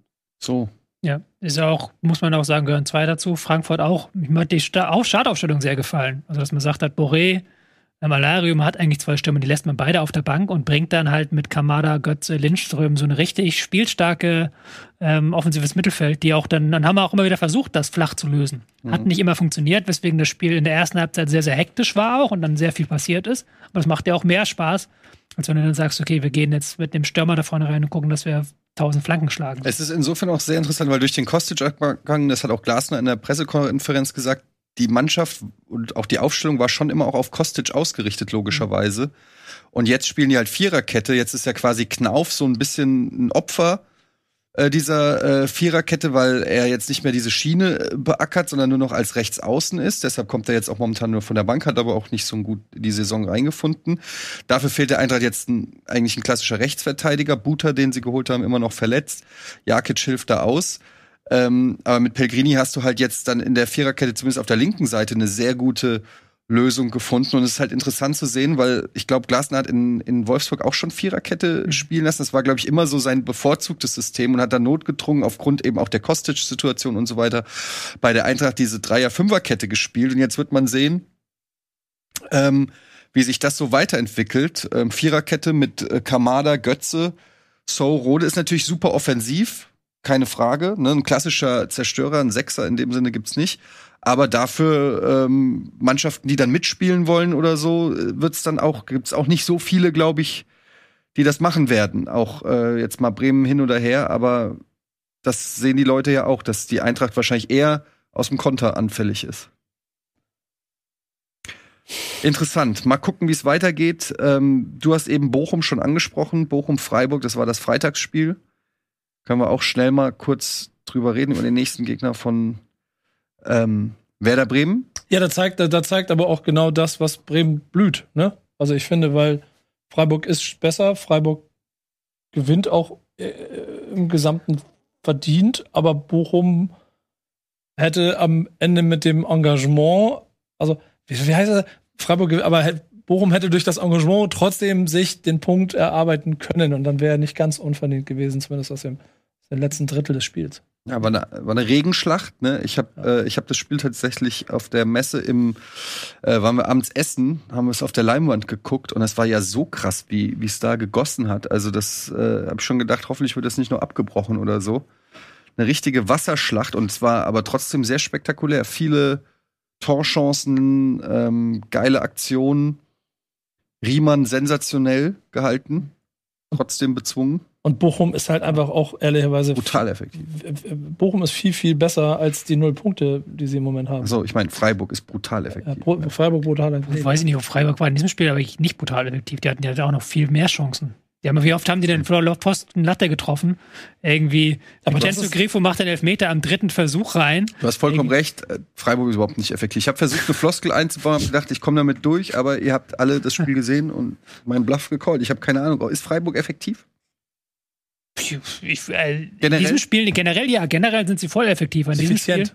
Effizient. in diesem Spiel 4,51 Expected Goals für Freiburg. So. Das ist furchtbar, wie wir gerade erfahren haben. Ja, aber 4, jo, kannst du mal ein Tor draus machen. Ähm, auch hier wieder ein äh, kritischer Punkt Expected Goal System, weil wenn du natürlich jetzt die Elfmeter von Grifo, das waren ja eigentlich drei Chancen, aber da kannst du ja eigentlich keine drei Tore raufmachen. Eigentlich darfst du da nur den Elfmeter zählen als, Ach, wird dann aber, werden aber alle da drei. wird dann die größte gezählt. Da wird dann eigentlich, wenn du ein gutes Modell hast, zählst dann nur die Größe, größte Chance. Aber schlechte Modelle zählen dann alle Chancen. Was war denn da die größte Chance? Der Elfmeter oder der Schuss aus Ich würde, drei Metern? würde sagen, Der Nachschuss. schwierig. Der erste oder zweite Nachschuss. Ja. Dann. Ist egal. Aber, aber ich meinte halt, ähm, effizient waren sie überhaupt nicht. Die hatten ja da hunderte Chancen, immer wieder freistehen. nicht davon, mach's ihn doch nicht. Ja, es war aber, war halt, deswegen war es aber auch ein gutes Spiel, weil halt beide Teams ja ihre Chancen hatten. Weil beide ja irgendwie mit offenem Visier hatten, weil Fre- Freiburg vielleicht auch wegen des Wetters nicht diese hundertprozentige defensive Stabilität auf dem Rasen bekommen hat, eher offen gespielt hat. Auch nach dem, nach 1-0-Führung gar nicht gesagt hat, wir ziehen uns hinten rein. Und dann war das ein vollers mutes Spiel, Spielchen so. Ich, ich finde Bochum ganz interessant und spannend, weil die so aus nichts versuchen, da wirklich alles rauszuholen und mit was für einer Wucht die immer wieder kommen. So ich jetzt, also äh, wirklich, also ich finde es fast. Also die Zahlen sprechen alle gegen sie, ne? Auch gut, da ist das, das Bayern-Spiel noch in den Torverhältnissen mit drin, aber trotzdem sieht das auch danach alles nicht besonders gut aus. Und trotzdem fühlt es sich, wenn du ihnen zuguckst, nicht danach aus, weil es jedes Mal so klingt wie ja, eigentlich. Wo war das letztes Jahr? Wo hatten wir das letztes Jahr immer? Führt. Ja, genau. Eigentlich machen sie ganz gut mit und eigentlich hätten sie sich auch was verdient, aber sie holen sich nie was. Aber ich finde gerade, also Freiburg ist für mich echt so ein, irgendwie so ein Phänomen, weil nach wie vor ist es auch wieder so eine Mannschaft, die haben natürlich gute Spieler und so, aber es ist jetzt nicht, die haben jetzt keine Superstars, sage ich jetzt mal. Klar, Ginter, Griffo sind ja schon große Namen, aber jetzt ähm, trotzdem, ich habe das Gefühl, Freiburg macht immer seine Hausaufgaben. Gerade gegen diese kleinen, unangenehmen Gegner, die spielen ja nicht das geilste Spiel der Welt, oder, aber die, die holen diese drei Punkte. Ähnlich wie Union Berlin mit so einer, mit so einer Dominanz oder nicht Dominanz, aber mit so einer Konstanz besser. Und ich finde das halt irgendwie krass, weil es sind immer auch so Gegner, vor denen ich zum Beispiel als Eintracht immer mega Schiss habe. Union, Freiburg, so. Das sind immer die Spiele, wo ich denke, da, da gibt's nichts zu holen. Ich rechne mir mehr aus gegen Dortmund und Leipzig als gegen Freiburg und Union. Wobei ich halt bei Freiburg die noch individuell stärker sehe als Union. Bei Union hast du vorhin zu Recht die Frage gestellt, welchen dieser Spieler würdest du irgendwo bei einer Top-Mannschaft sehen? Hast du Höchstens- das nicht gestellt? Das hast du doch gesagt. Ich hab das Oder du gesagt. hast gesagt, du hast gesagt. Ähm, Ich habe das gesagt. Du? Nils hat das gesagt?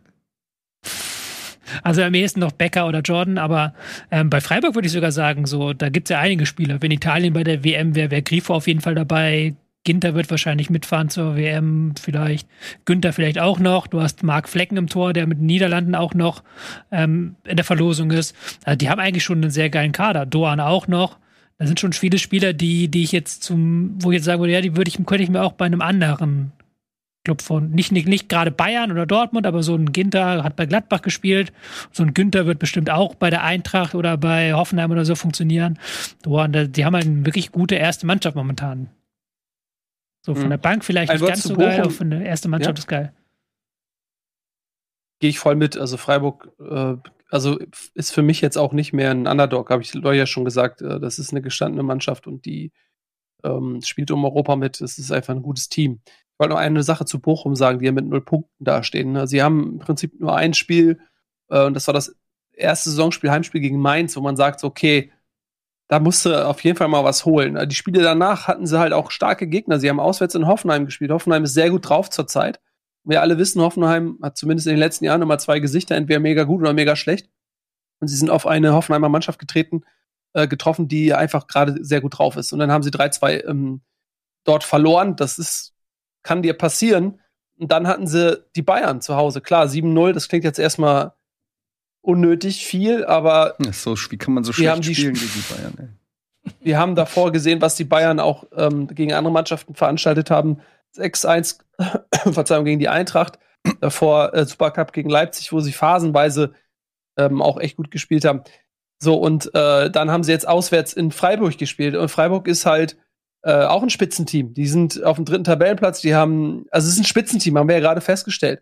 So, also das war auch ein schwieriges Auftaktprogramm Ja. äh, für Bochum, muss man tatsächlich auch mal Würde sagen. ich auch sagen. Die nächsten drei Spiele sind Werder Bremen, Schalke 04 und Köln. Also zwei Aufsteiger und erste FC Köln. Ich würde mal sagen, das sind schon von für, Boch, für Bochum, Bochum, Bochum, die, ähm, Bochum. die Wochen der Wahrheit. Weil wenn du da jetzt nichts punktest, dann musst du halt schon irgendwann sagen, okay, wo willst du dann die Punkte holen? Ja, nicht, dass man jetzt in Bochum sagen kann, Pflicht gegen Bremen oder so zu gewinnen, aber wenn ich gegen die Aufsteiger oder auch gegen vielleicht Köln, die jetzt auch nicht zu den Top-Teams der Liga gehören, irgendwo musst du ja deine Punkte dann holen, zumindest zu Hause. klares Sechs-Punkte-Spiel für Bochum und ehrlicherweise für Bremen ja auch.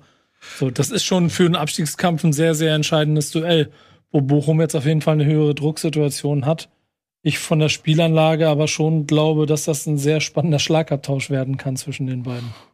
Es Ja. geht nicht 0-0 aus, da bin ich mir ziemlich sicher. Ja, gegen Köln auch noch sehr wichtig, wegen, ähm, dann ist ja wieder Köln zwei Wochen hintereinander. Conference League ist auch nochmal eine Chance.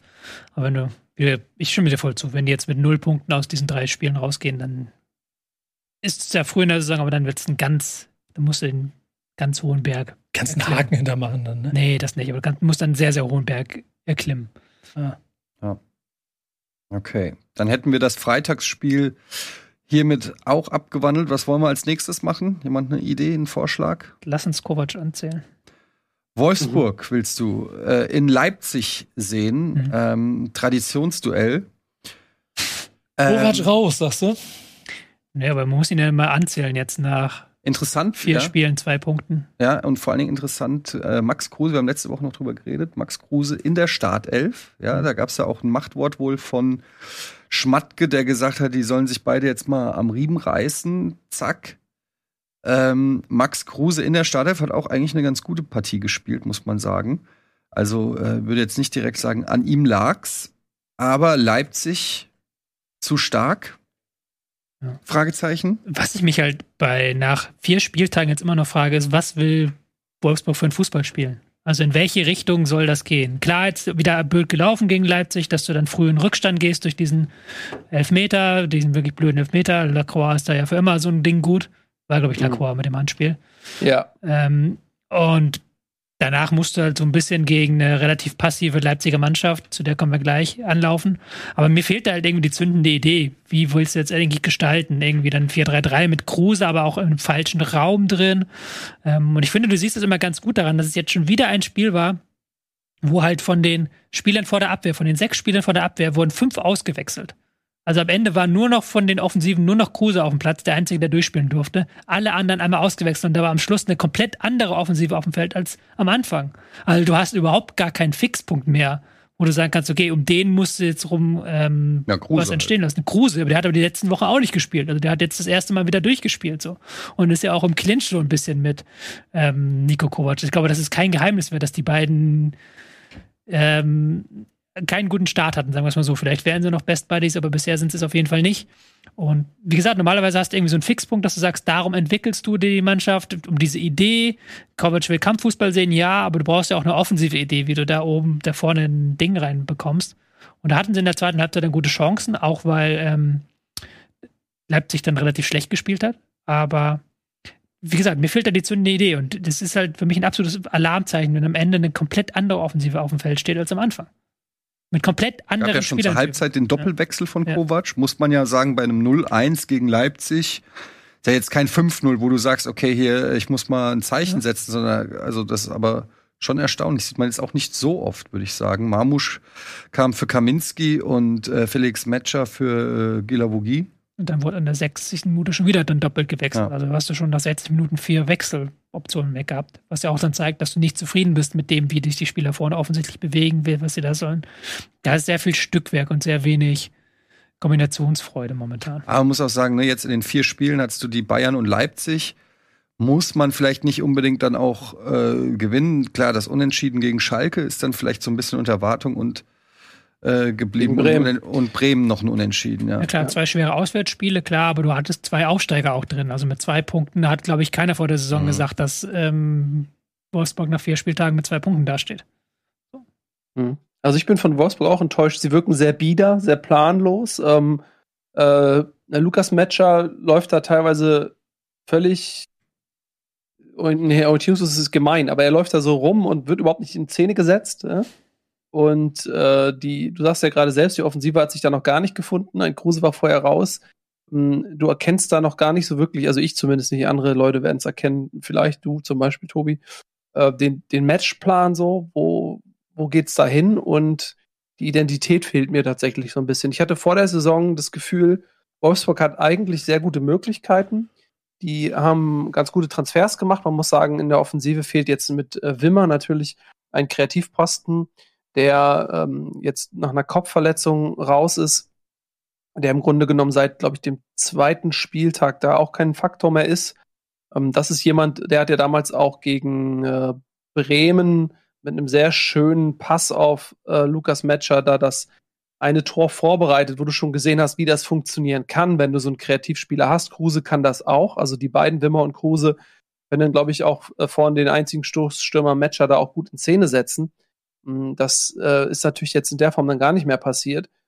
Und äh, ja, Lacroix hinten dann mit diesem dummen Handspiel, äh, was auch völlig unnötig gewesen ist, also so ein individueller Fehler. Ähm, also Wolfsburg wirkt auf mich noch nicht wie eine Mannschaft, wo man irgendwie eine Handschrift erkennen kann oder wo man sagt, okay, ja, wow, dafür stehen die jetzt. Die sind für mich noch völlig in der Findungsphase. Und äh, da muss man die nächsten Wochen wirklich mal sehen, was sie aus ihren Möglichkeiten machen, die meiner Meinung nach auf jeden Fall vorhanden sind.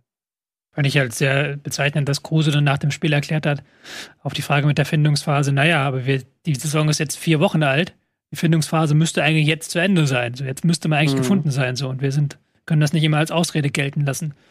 Was dann so auch ein bisschen so im Kontrast steht zu den Aussagen seines eigenen Trainers. Also, Fatal ist so ein bisschen, dass sie auch seit, also kein Tor seit drei Spielen, ne?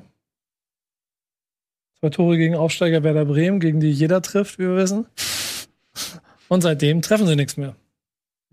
Ja gut, haben ein bisschen Pech jetzt mit Verletzungen. Wimmer hat Nils schon gesagt, Jonas Wind äh, auch verletzt. Äh, haben dann natürlich auch ein bisschen Pech gehabt in der Offensive jetzt, muss man fairerweise sagen. Aber ja, auf jeden Fall kein guter Start für den VfL Wolfsburg und ja, auch Druck, weil wir wissen ja bei Wolfsburg, da dauert es auch nicht allzu lange, bis dann da äh, ähm, ja, Unruhe aufkommt. Wir können ja mal schauen, Wolfsburg jetzt mit einem Heimspiel gegen den ersten FC Köln auswärts bei Eintracht Frankfurt und dann noch ein Auswärtsspiel Union Berlin.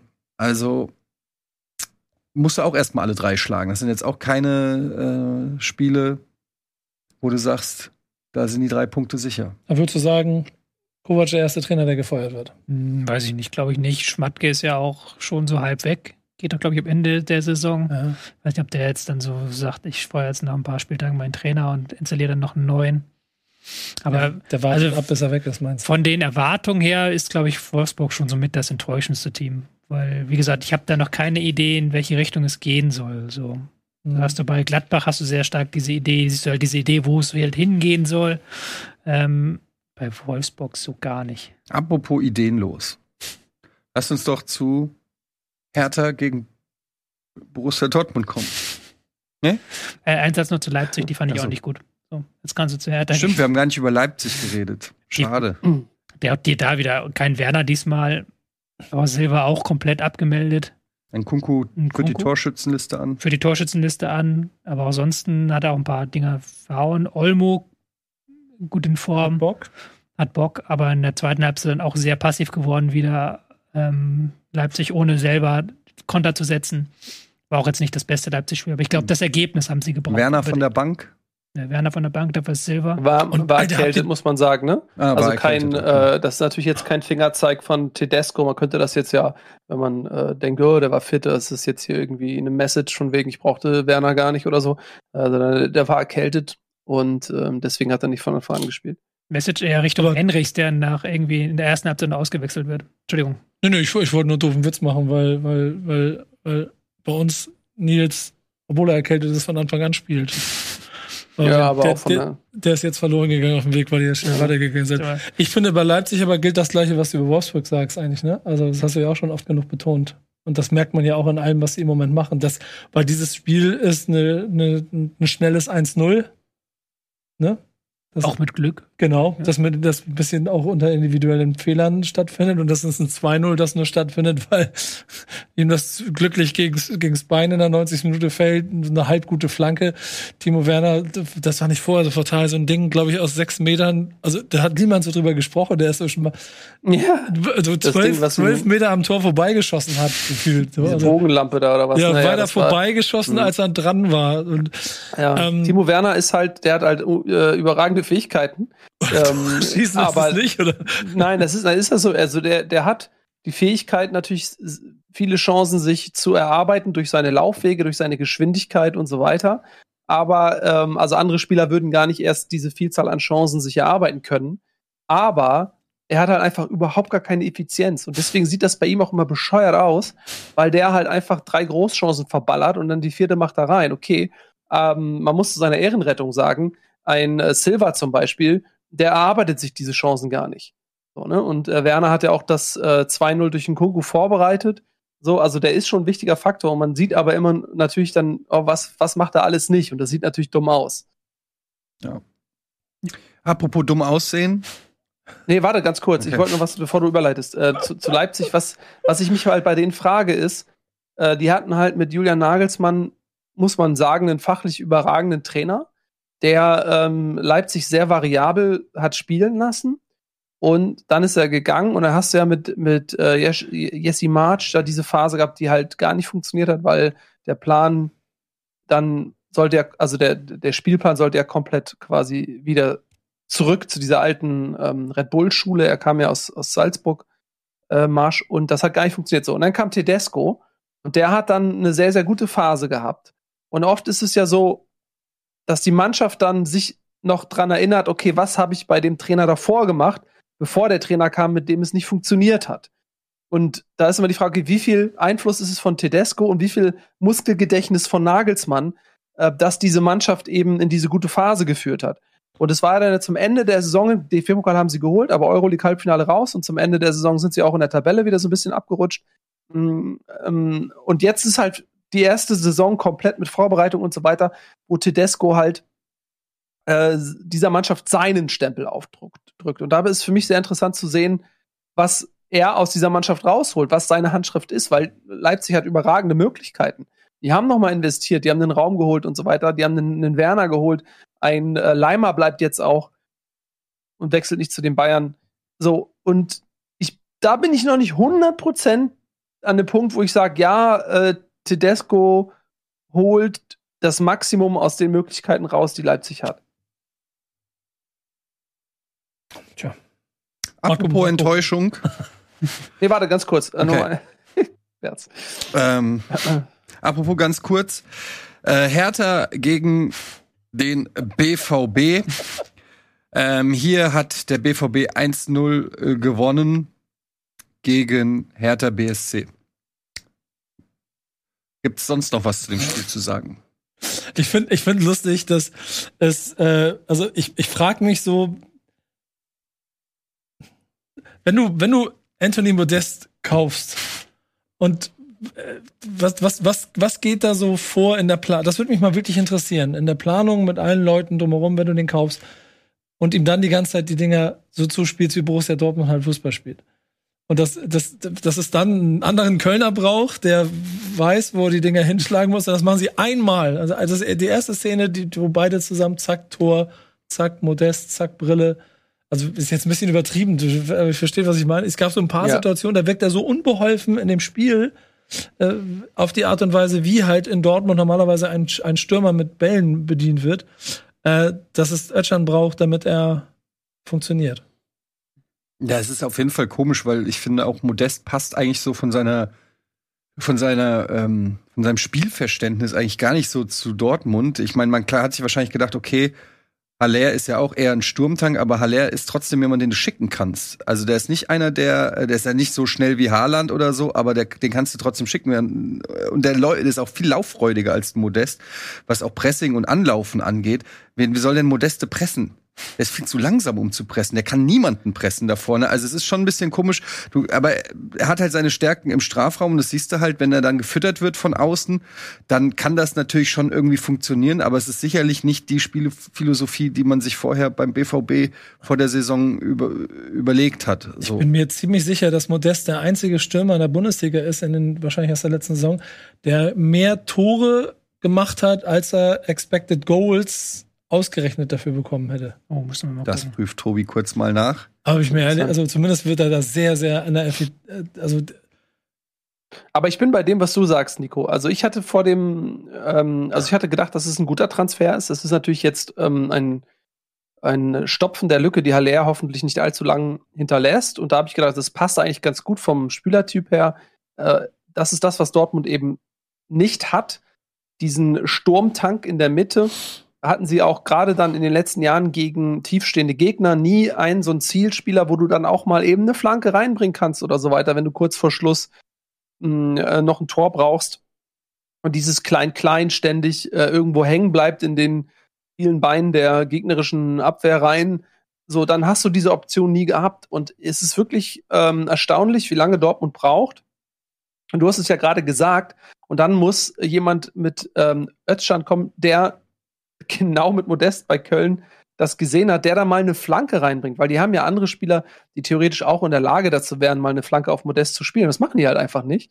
Und da hat man auch gesehen, dass, dass Modest auch zusehend ähm, frustriert war und auch ähm, ja, wie, wie ein Fremdkörper wirkte. Und du hast ja nach der Reaktion des Tors auch gesehen, was da sich alles Bahn gebrochen hat bei ja, Anthony Modest. Da hatte sich einiges angestaut. Und es hat eine Flanke gebraucht. Eine einzige Flanke. Ja. Und dann fragt mich, ja, Jungs, wenn ihr den da drin habt, dann seid doch so flexibel und nutzt das auch. Schlagt doch mal ein paar mehr Flanken, weil ja, ja, aber das, was Dortmund dafür aufgibt, ganz kurz, das, was da Dortmund dafür aufgeben würde, mal ein paar Flanken zu spielen, das ist jetzt ja nicht der Rede wert, weil sie jetzt ja auch gegen Berlin sich nicht mit spielerischem Ruhm bekleckert haben. Das ist ja nicht so, dass Dortmund hier irgendwie im Kurzpassspiel vor sich hin zaubert äh, und, und, und die Nase rümpft vor irgendwelchen Flanken. Ähm, das ist es ja nun wirklich nicht. Aber ich, ich, ich sehe, wenn, wenn du gerade die Aufstellung sehe, ich weiß nicht, wer an dieser Startaufstellung auf Flanken auf Modest schlagen ja, sollte. Das ist jetzt die, die, nächste Frage. Du hast einen Guerrero, der eigentlich gerne in die Mitte zieht, mitspielt. Bellingham, der nach vorne ziehen möchte, unbedingt Kurzpass spielen will. Mhm. Reus, Adeyemi, Brandt, du hast Wolf auf rechts, super Laufwunder, aber der steckt jetzt auch nicht die genaueste Flanke. Also du hast ja auch gar nicht den Spieler, der jetzt und unbedingt die Flanke raufbringen muss. Also sorry, wenn da jetzt, ja. also wir reden hier von, von Bundesligaspielern, die bei Borussia Dortmund äh, nee, das, in der Startelf nee, aber da, stehen. Wenn nee, die nicht in der Lage geht, sind, eine Flanke zu spielen. Nils, es geht also nicht sorry. darum, ob sie ob es nicht können.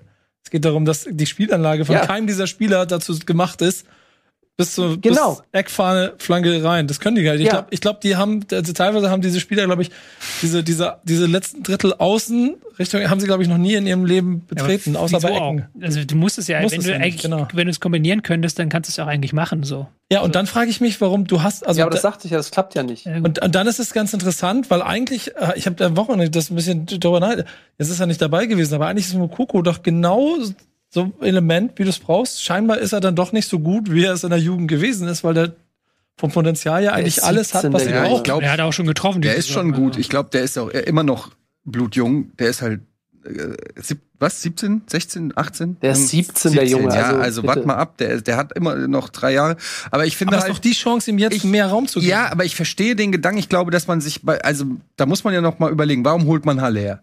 Haller ist ja auch ein ganz anderer Spielertyp, sage ich jetzt mal, als ein Haaland. Das heißt, da, da hat man sich ja schon Gedanken gemacht, ob man dann nicht einen Stürmer holt, der mit dem Rücken vielleicht auch ein bisschen ähm, zum Tor steht, der die Bälle hält, der es den anderen Spielern ermöglicht, aufzurücken. Und dann hast du halt mit schnellen Spielern auf den Außen, einen Adeyemi, Malen und Reus und weiß ich nicht, wie sie alle heißen, ähm, hast du dann schon einen, der dann die Bälle ablegt. Und ich glaube, das ist dann so ein bisschen auch die Idee, die hinter einem Modest ist. Geht gar nicht so darum, dass er jetzt 30 Tore schießt, sondern auch die Bälle pflückt und für die anderen torgefährlichen Mittelfeldspieler oder Außenstürmer auch die Bälle verteilt. Und man muss auch sagen, Modest hatte auch vorher schon äh, zwei, drei richtig gute Chancen, die er nicht reingemacht hat. Also es war jetzt nicht Im so, Fuß, dass ja. erst mit der, mit der Flanke das erste Tor hätte schießen können, sondern er hätte davor auch zwei, drei Tore schon machen können.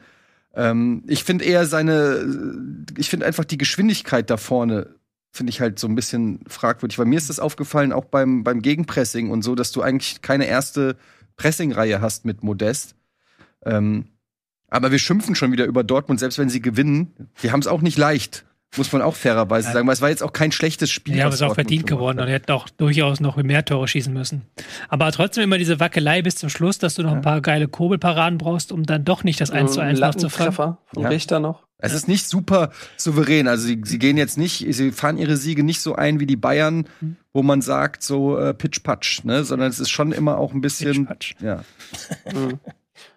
ja, ich meine nur, also wenn, ich glaube, dass ähm, auch für Terzic das eine Reifeprüfung ist, zu sehen, wie variabel ist er.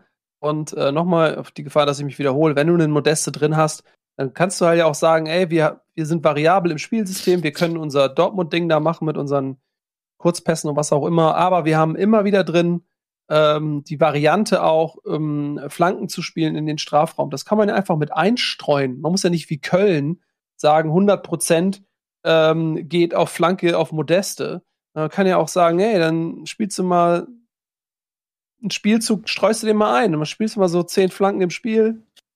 Ist doch kein Problem. Das fehlt halt noch, diese, diese Variante einfach. Ja. Hertha ist irgendwie so, was ich bislang von der Hertha gesehen habe, ist nicht wirklich, äh, ist nicht so schlecht hm. wie, letzt, wie in der Abstiegssaison. Sind die abgestiegen? In der fast Abstiegssaison. ähm, aber ähm, holen halt auch keine Punkte, muss man auch sagen. Ähm, muss ich alles da noch einspielen? Da vorne Luke Bacchio, Konga und Ejuke. Finde ich schon gar nicht, gar nicht so eine schlechte äh, Angriffswelle da vorne. Ja? Nee, ich wollte nur sagen, also ich, ja, das sieht jetzt erstmal nach, verlieren sie und so weiter.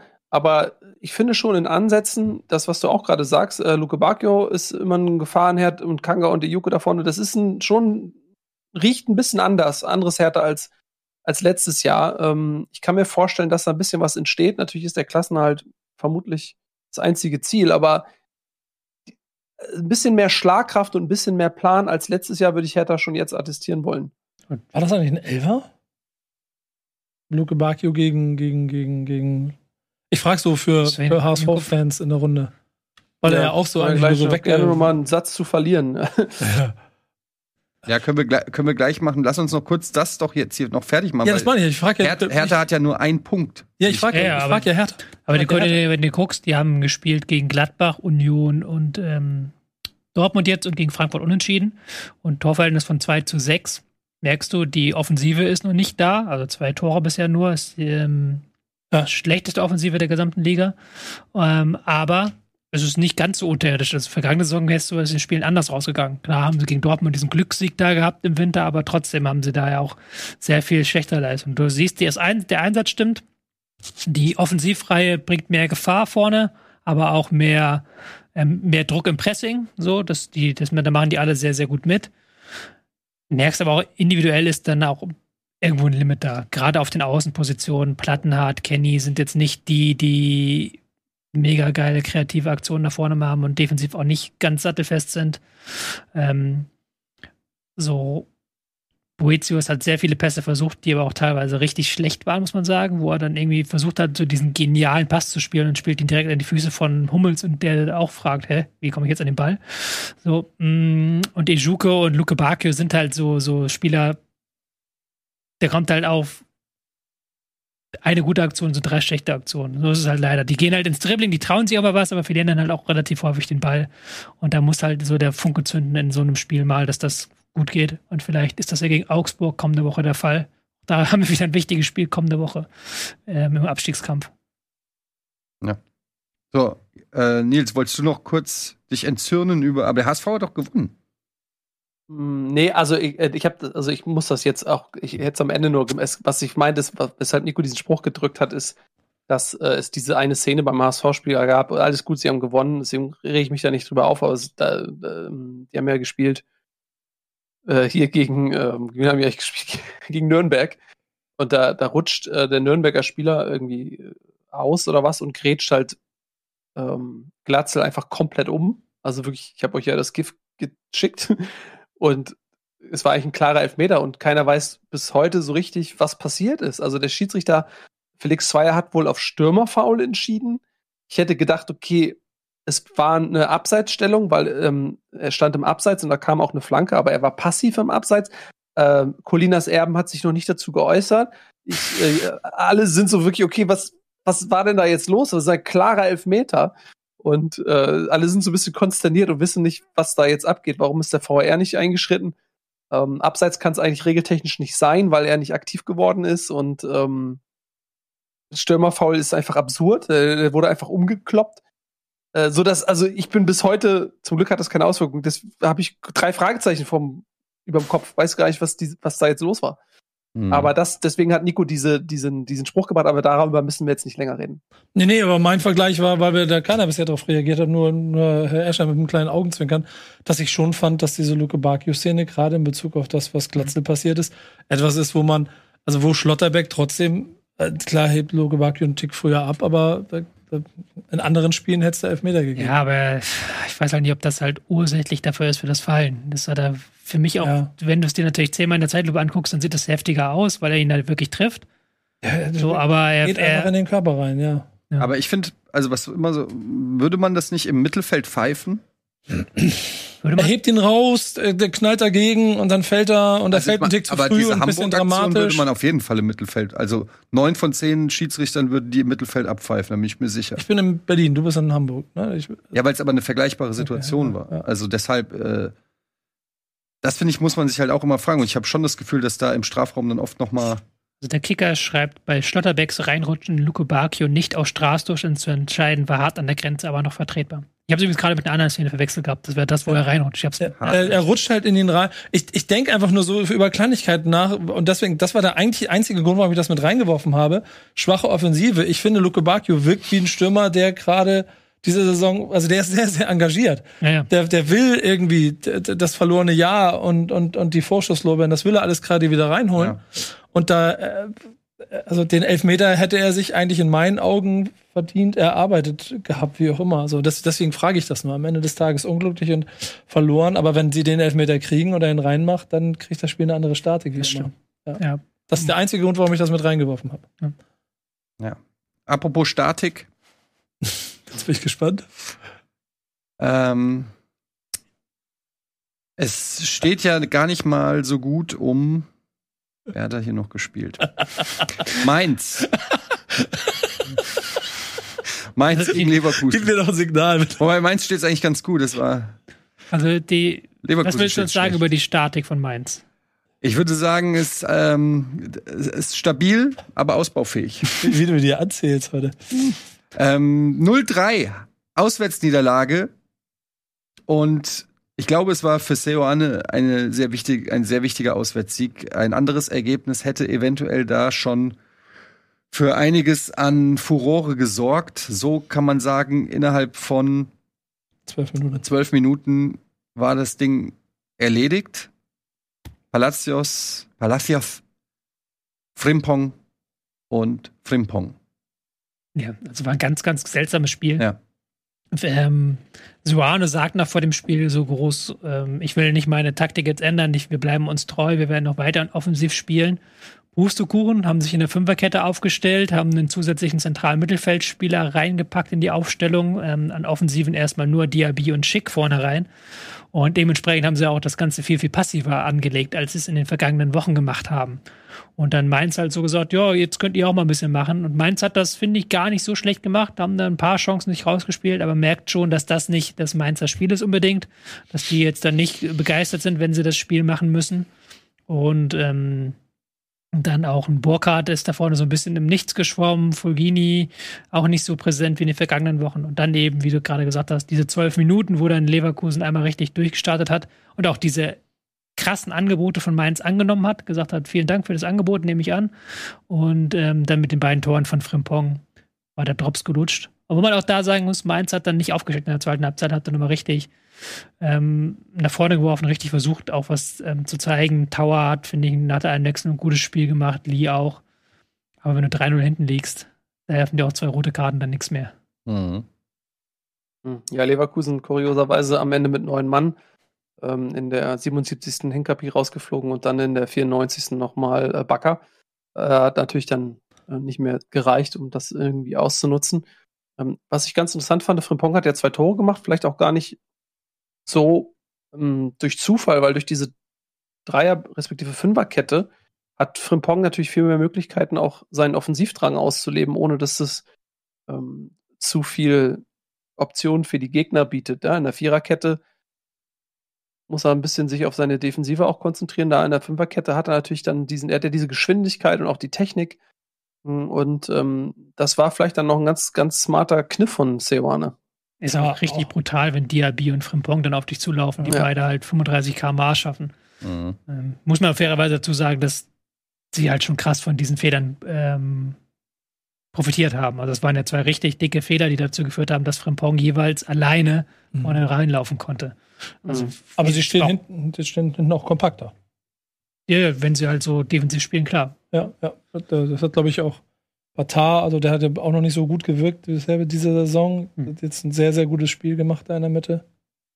Eigentlich nichts anbrennen lassen. Ich fand, so in vielen Einzelsituationen hat es immer, immer die richtigen Entscheidungen getroffen.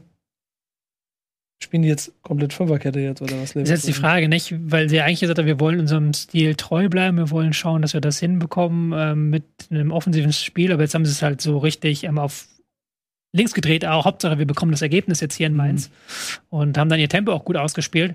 Bin jetzt gespannt, ob sie jetzt das ein längerfristiger Weg sein wird, zu sagen, okay, wir ändern die Spielanlage, weil die war ja doch schon immer sehr offensiv und sehr darauf ausgelegt, wir gehen von Anfang an rein und machen von Anfang an äh, eine 2-0-Führung die wir dann äh, wegverwalten können.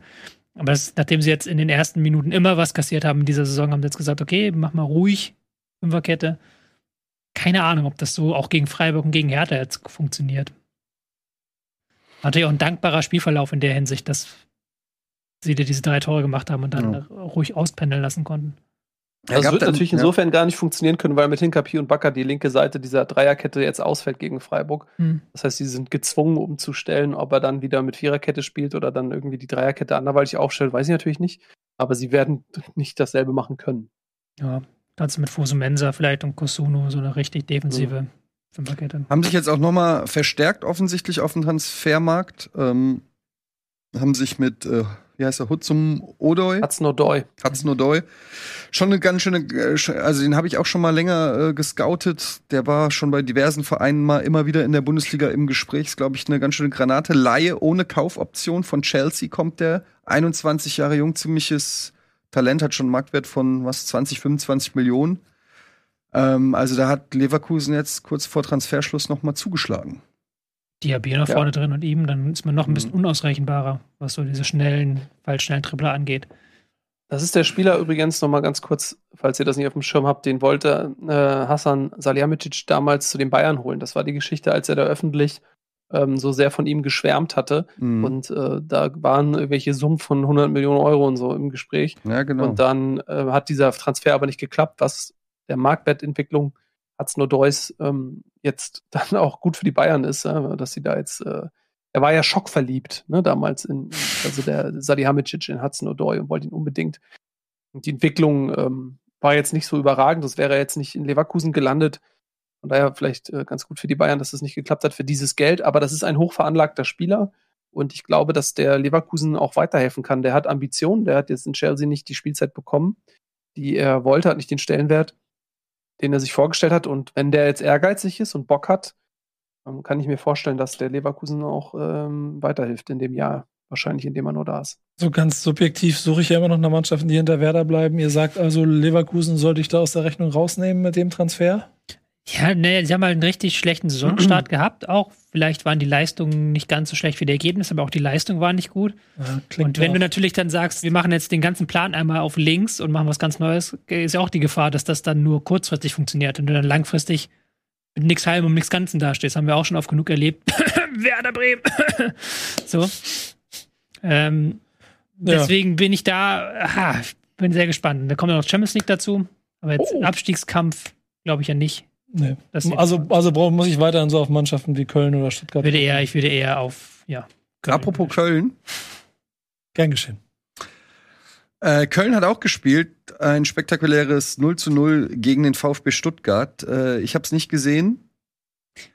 Leider. Ich vermisse es ein bisschen in meinem Leben. Warum?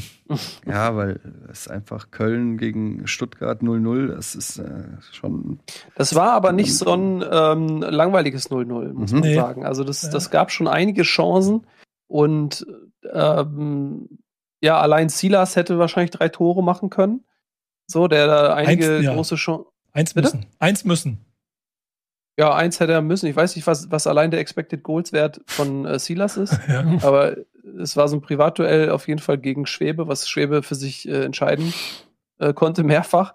Ähm, also da war schon einiges drin. Ähm, nach, äh, warte mal, wann war das? Nach 57 Minuten, glaube ich, gab es eine gelb-rote Karte gegen Stuttgart. Danach war Köln in Überzahl. Ähm, da waren sie natürlich zu der Zeit dann eher am Drücker, aber Stuttgart hatte eine Vielzahl guter Chancen. Also muss man tatsächlich sagen, es war ein besseres 0-0. Ich weiß nicht, ob es für dich ein besseres 0 war, 0-0 war, Tobi, Ich, weil die Chancen ja wahrscheinlich taktischen Unzulänglichkeiten ja, das zugerechnet werden Ich bin, da, müssen. ich bin da noch an einer Sache dran, Leute. raus, leider, ich habe es nicht gesehen. Ich wollte dich gerade Ja, retten. oh, rett mich mal. Kölner Keller, ne? Mhm. Köln, drei von vier Spielen in Überzahl in dieser Saison.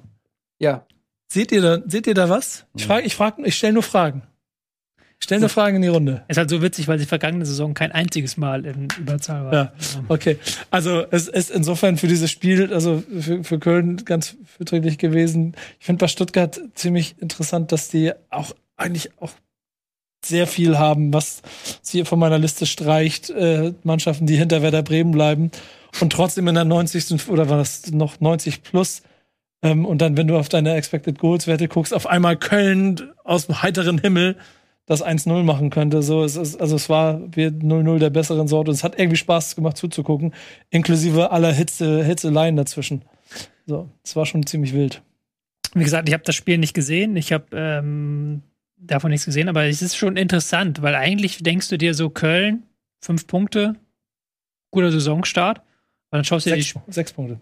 Nee, sechs Punkte sogar, hast recht. Mhm. Ungeschlagen, sechs Punkte, guter Saisonstart, aber dann siehst du ja gut, Sieg gegen Schalke, Unentschieden Leipzig, Unentschieden Frankfurt, Unentschieden Stuttgart kannst du nehmen.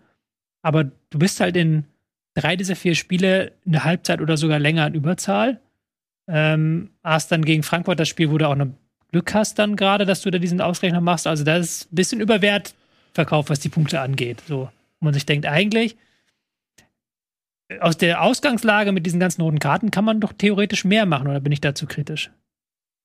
Also ich, ich glaube, es wird auf Strecke gefährlich, wenn du jetzt noch Conference League dazu bekommst und der Kölner Fußball nur über Intensität kommt und du dann nicht gegen ähm, zehn, sondern gegen elf Spiele beenden musst und so. Also ich bin dabei, dass ich sehe es wieder aus der Bremer Sicht, das streiche ich kurz, aber dass Köln auf jeden Fall ein Kandidat dafür ist, in diesem auf dem Wackelbild mit dabei zu sein, wo man noch nicht genau. Bisher sieht's alles danach aus, als ob sie es als ob sie es hinkriegen, ne? Aber ähm, ich würde sie noch nicht ganz rausnehmen aus der Rechnung Mannschaften, die überraschenderweise äh, auf einmal weiter runterrutschen.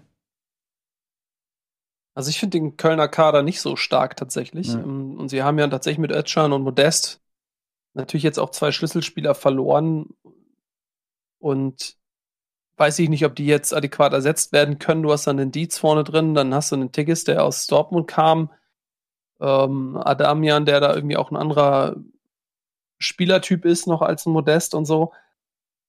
Plus, ihr habt es gesagt, eben diese Doppelbelastung mit den ganzen Reisen und den Spielen und der, und der Intensität. So, das ist, äh, für mich ist Köln ähm, ein Kandidat für eine schwierige Saison tatsächlich.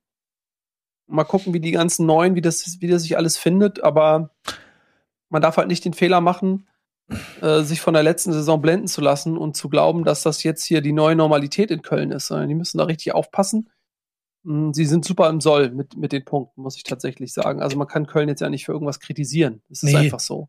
Ich kann mir der, nicht, da ist der Kader ist, also das Einzige, wo du, was halt Union Berlin, ne, wo du sagst vielleicht, okay, die haben es irgendwie geschafft, so, ne?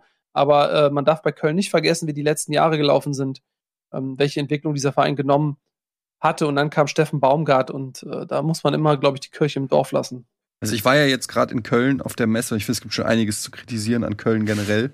Vielleicht nicht an der Fußballmannschaft oder an der Arbeit vom ersten FC Köln, aber also die Verkehrssituation in Köln ist ähm, nicht mehr zeitgemäß. Gut. Ich, ich, oh Gott, oh Gott. ich finde das ganz interessant. Und das, das ist, ist für die Theorie, wenn du sagst, der Kader hat an Qualität verloren, äh, der Kader hatte letzte Saison auch nicht unbedingt so massiv an Qualität gewonnen für das, was sie an, an, an Fußball dann gespielt haben. Das hängt halt hier, merkst du, voll an diesem Trainer, glaube ich. Das, mhm. das, das, liegt alles an dem, ob er das hinbekommt, die weiter rennen zu lassen. Ähm, und deswegen, also weiß ich, ich Punkt. Ich, ich kann zu Köln noch keinerlei Einschätzung sagen, außer ich hoffe, Sie rutschen mit rein, liebe Ja, Grüße. letzte Woche hatten wir äh, Noah hier, der hat uns natürlich sehr detailliert über Stuttgart aufgeklärt. Deshalb ist es, glaube ich, okay, wenn wir heute ein bisschen weniger dazu sagen. Aber natürlich, wenn ihr noch was noch ja. aus Stuttgarter Sicht. Ich habe nur eine Frage. Wie, wie, wie, also du hast, hast du wenigstens hast du das Foul zur roten Karte gesehen? Nee, ich habe wie gesagt, ich bin. Hat, hat jemand das von euch gesehen? Weil ich finde das ja, vollkommen raus bei dem Spiel. Ich finde, ich finde, das war, es war, eine, war also eine klassisch großartige Kreisliga rote Karte weil der Stürmer ja, mit absolut. einem Fuß, äh, Pfeife einem Fuß gegen das, gegen das, gegen, gegen den Fuß, mit dem anderen noch von hinten weg, weggezogen, so. Das war richtig so schön, so. Abrasiert. Wo dann danach die Bank aufspringt und sagt, wir müssen noch morgen alle noch arbeiten. Das schöne rote ja. Karte, fand ich. Also, also voll, volle Möhre gegen Sprunggelenk mit offener Sohle, das äh, ist auf jeden Fall eine rote Karte, über die man jetzt nicht lange diskutieren muss. Nee. Ähm, und von gut. daher äh, mhm. zumindest mal jetzt nicht der VAR im Fokus. Bei Stuttgart ist noch erwähnenswert, dass Kalajdzic nicht im Kader stand. Äh, mhm. Das ja. bedeutet, gut, dass du er sagst, wird vermutlich wechseln. Bei Kickbase meinst du ja, er ja. wird vermutlich wechseln. Das war jetzt erwartbar. Mhm. Äh, die Frage ist eben, ob Stuttgart auch die ähm, gewünschten äh, Zahlen erhält. Ähm, wenn nicht, dann kann ich mir vorstellen, dass Misslintat auch sagt, so nö, für das Geld, sorry da bist du mir mehr wert auf dem Platz. So, weil ich auch in der Kürze der Zeittransferfenster schließt ja bald ähm, keinen Ersatz mehr bekomme, auch wenn ich davon ausgehe, dass Stuttgart natürlich alles schon ähm, vorbereitet hat, weil. Gemunkelt ja, wird Roman Jar Jaremczuk. Kennt ihr den? Mhm. Von Benfica. Als Nachfolger. Ukrainer? Äh, ja. Ukrainer, 15 mhm. Millionen Mark wert, nicht so schlecht. Und Kalajdzic eventuell dann zu Wolverhampton. Aber ja. da ist auch noch, wie gesagt, noch nicht das letzte Wort gefallen. Auch Sosa ist noch nicht vom Tisch, aber es sieht, glaube ich, gut aus, dass er bleibt. Ja, da ist Bergamo im Gespräch äh, bei mhm. Sosa. Ich weiß nicht, was der neueste Stand ist. Passt, glaube ich, sportlich sehr gut zu Sosa tatsächlich. Äh, Manchester City ist auch noch im Rennen um Sosa. Wohl. Ja, hm, aber da würde er wahrscheinlich nicht ähm, spielen direkt. Also ist ja auch WM jetzt und so. Den holen? Mhm. Spielt der Kickbase? Ja, ja wollte Made äh, ist auf dem Markt. Ich überlege, ob ich den hole. Ah. Ähm, ja, okay, also Köln, Stuttgart 0-0. Haben wir damit alle Spiele gemacht? Nee, Hoffenheim haben wir noch nicht. Hm. Das ähm, Spiel, bei dem sich mittlerweile sogar schon Spieler beschwert haben, dass nur 17.000 Leute im Stadion waren. Haben sie? Ja. Ähm, Heimspiel gegen Augsburg. Ähm, ja, nicht mal halb ausverkauft das Stadion. Äh, trotzdem 1-0 Sieg für Hoffenheim. Das äh, ist erstmal auf der Habenseite. Geiger in der 39. Spielminute. Wer hat das Spiel gesehen? Wahrscheinlich nur die 17.000, die im Stadion waren. ja, wir, da muss ich jetzt wirklich auch mal die weiße Fahne schwenken. Dazu kann ich nicht viel sagen. Ja. Ich sehe gerade, dass Franz Beckenbauer im Stadion war. Ja, genau daran erinnert. Aber der sieht ja nichts mehr. Ich habe mich gefragt, warum. Weil der schlechte Augen hat. Hm, ich glaube, ist ein Freund von Dietmar Hopp wahrscheinlich, ne? Ja, das. Aber dann gehe ich doch nicht zu Hoffenheim gegen Augsburg. Aber ja, vielleicht Ticket war bekommen. er bei der Familie zu Besuch oder so an dem Wochenende. Weil ich meine, ich bin nicht. Meinst du, er konnte sich nicht wehren? Naja, ich meine, stell dir vor, die sind befreundet. Er, ich spekuliere nur. Ich bin nicht im inneren Zirkel mehr seit dieser einen Geschichte. Du meinst, ja, und und er besucht seinen Freund Dietmar Hopp und dann sagen sie, hey, pass auf, hey, dann lass, äh, gehen wir noch zusammen ins Stadion, später gehen wir noch hier zum Italiener essen was und so. Ja, klar, machen wir Dietmar, klingt gut. Du meinst, das sind, machen Freunde das doch. Das, da, da wollte ich ganz sagen, das, du meinst, wenn, wenn Freunde andere Freunde zum Spiel einladen, dann, dann ist das so, dann kommen die da hin. Ich glaube auch einfach, dass dann mhm. niemand ist, der ihn nervt, oder? Also ist ja, wenn du als Ja. Beckenbauer irgendwie, da gehst 17.000 Leute am Stadion. Da ist kein Journalist, der irgendwie überregional. Der fliegt den mit einem Privatjet ein, direkt vor Stadion, geht's zusammen in Schnitzelpuff und danach geht's wieder nach Hause, guckt er sich noch irgendwie Hoffenheim an. Easy. Ist okay. Was ist der Schnitzelpuff? Weiß nicht, was ein Schnitzelpuff ist.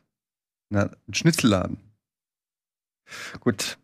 Ähm, ja, ich habe das Spiel nicht gesehen. Ich kann auch ehrlich gesagt überhaupt nichts sagen. Ähm, ich, ich, ich weiß nichts zu dieser Partie. Ich kann nur die Tabelle lesen und dann sehe ich, dass Hoffenheim auf Platz 4 ist mit neun Punkten, ein Punkt hinter Bayern und Union. Also der Saisonstart ist auf jeden Fall geglückt. Drei Siege aus vier Spielen ähm, und die Niederlage gegen Gladbach. Das liest sich ganz Mit gut. zehn Mann. 70 Ja. Minuten mit zehn Mann, ne? Ja. Also das, das liest sich ganz gut. Jetzt nächste, nächstes Spiel ist auswärts gegen, gegen den BVB. Aber ähm, Ja. ja, haben sich auch natürlich gut verstärkt. Äh, du hast ja auch das letzte Mal gesagt, Nils, äh, Hoffenheim ist ja so ein bisschen immer der Geheimfavorit irgendwie, wo man den immer auch alle, irgendwie traut man den auch immer mal zu, dass irgendwann der Durchbruch kommt, wenn Verletzungs, wenn die Spieler verletzungsfrei sind und so. Angelino da auf statt Raum haben sie sich jetzt auf jeden Fall meiner Meinung nach auch nicht unbedingt verschlechtert, auch wenn es eine andere Art ist. Grammaric ist fit, Rütter, gutes Sturmduo. Also Hoffenheim könnte eine gute Saison spielen und ich glaube, André Breitenreiter passt ganz gut da irgendwie dahin. Irgendwie, ich glaube, das harmoniert ganz gut. Bisher schon auf jeden Fall, ja. Mhm. Ich habe es jetzt auch nicht gesehen tatsächlich. Ähm, ja, Euphorie ist natürlich nicht da, aber du kannst natürlich mit so einem Breitenreiter-Art, ich glaube, das stört dann niemanden, so, sondern eher, die sind froh, dass man ein solider Typ, der halt soliden Fußball spielen lässt, der auch gegen Augsburg jetzt kein Feuerwerk abbrennt, aber dafür dann hinten ähm, die Null hält. Entsprechend. Ja, ich muss gestehen, ich habe es nicht gesehen. Nee, Äh, ich- gegen ich- Augsburg war mir dann zu viel, gestehe ich. Ich, ich Ich lach, habe, ich habe, ich, ich bin ja auch noch nicht so, aber ich habe Sympathie für die Leute, die nicht ins Stadion gegangen sind. ich lach gerade darüber, dass das Spiel eine Spielnote bei kicker.de von 4,5 bekommen hat. Mhm. Das ist schon, also mit anderen Worten, seht es uns nach und es war wahrscheinlich im Gesundheitsinteresse von jedem hier in dieser Runde, dass wir es nicht angeguckt haben. Das gibt Ärger. Das, Äh, Man muss aber auch fairerweise mal sagen, es gibt immer so ein paar Fans, die immer sehr laut sind, wenn wir ihre Vereine nicht besprechen.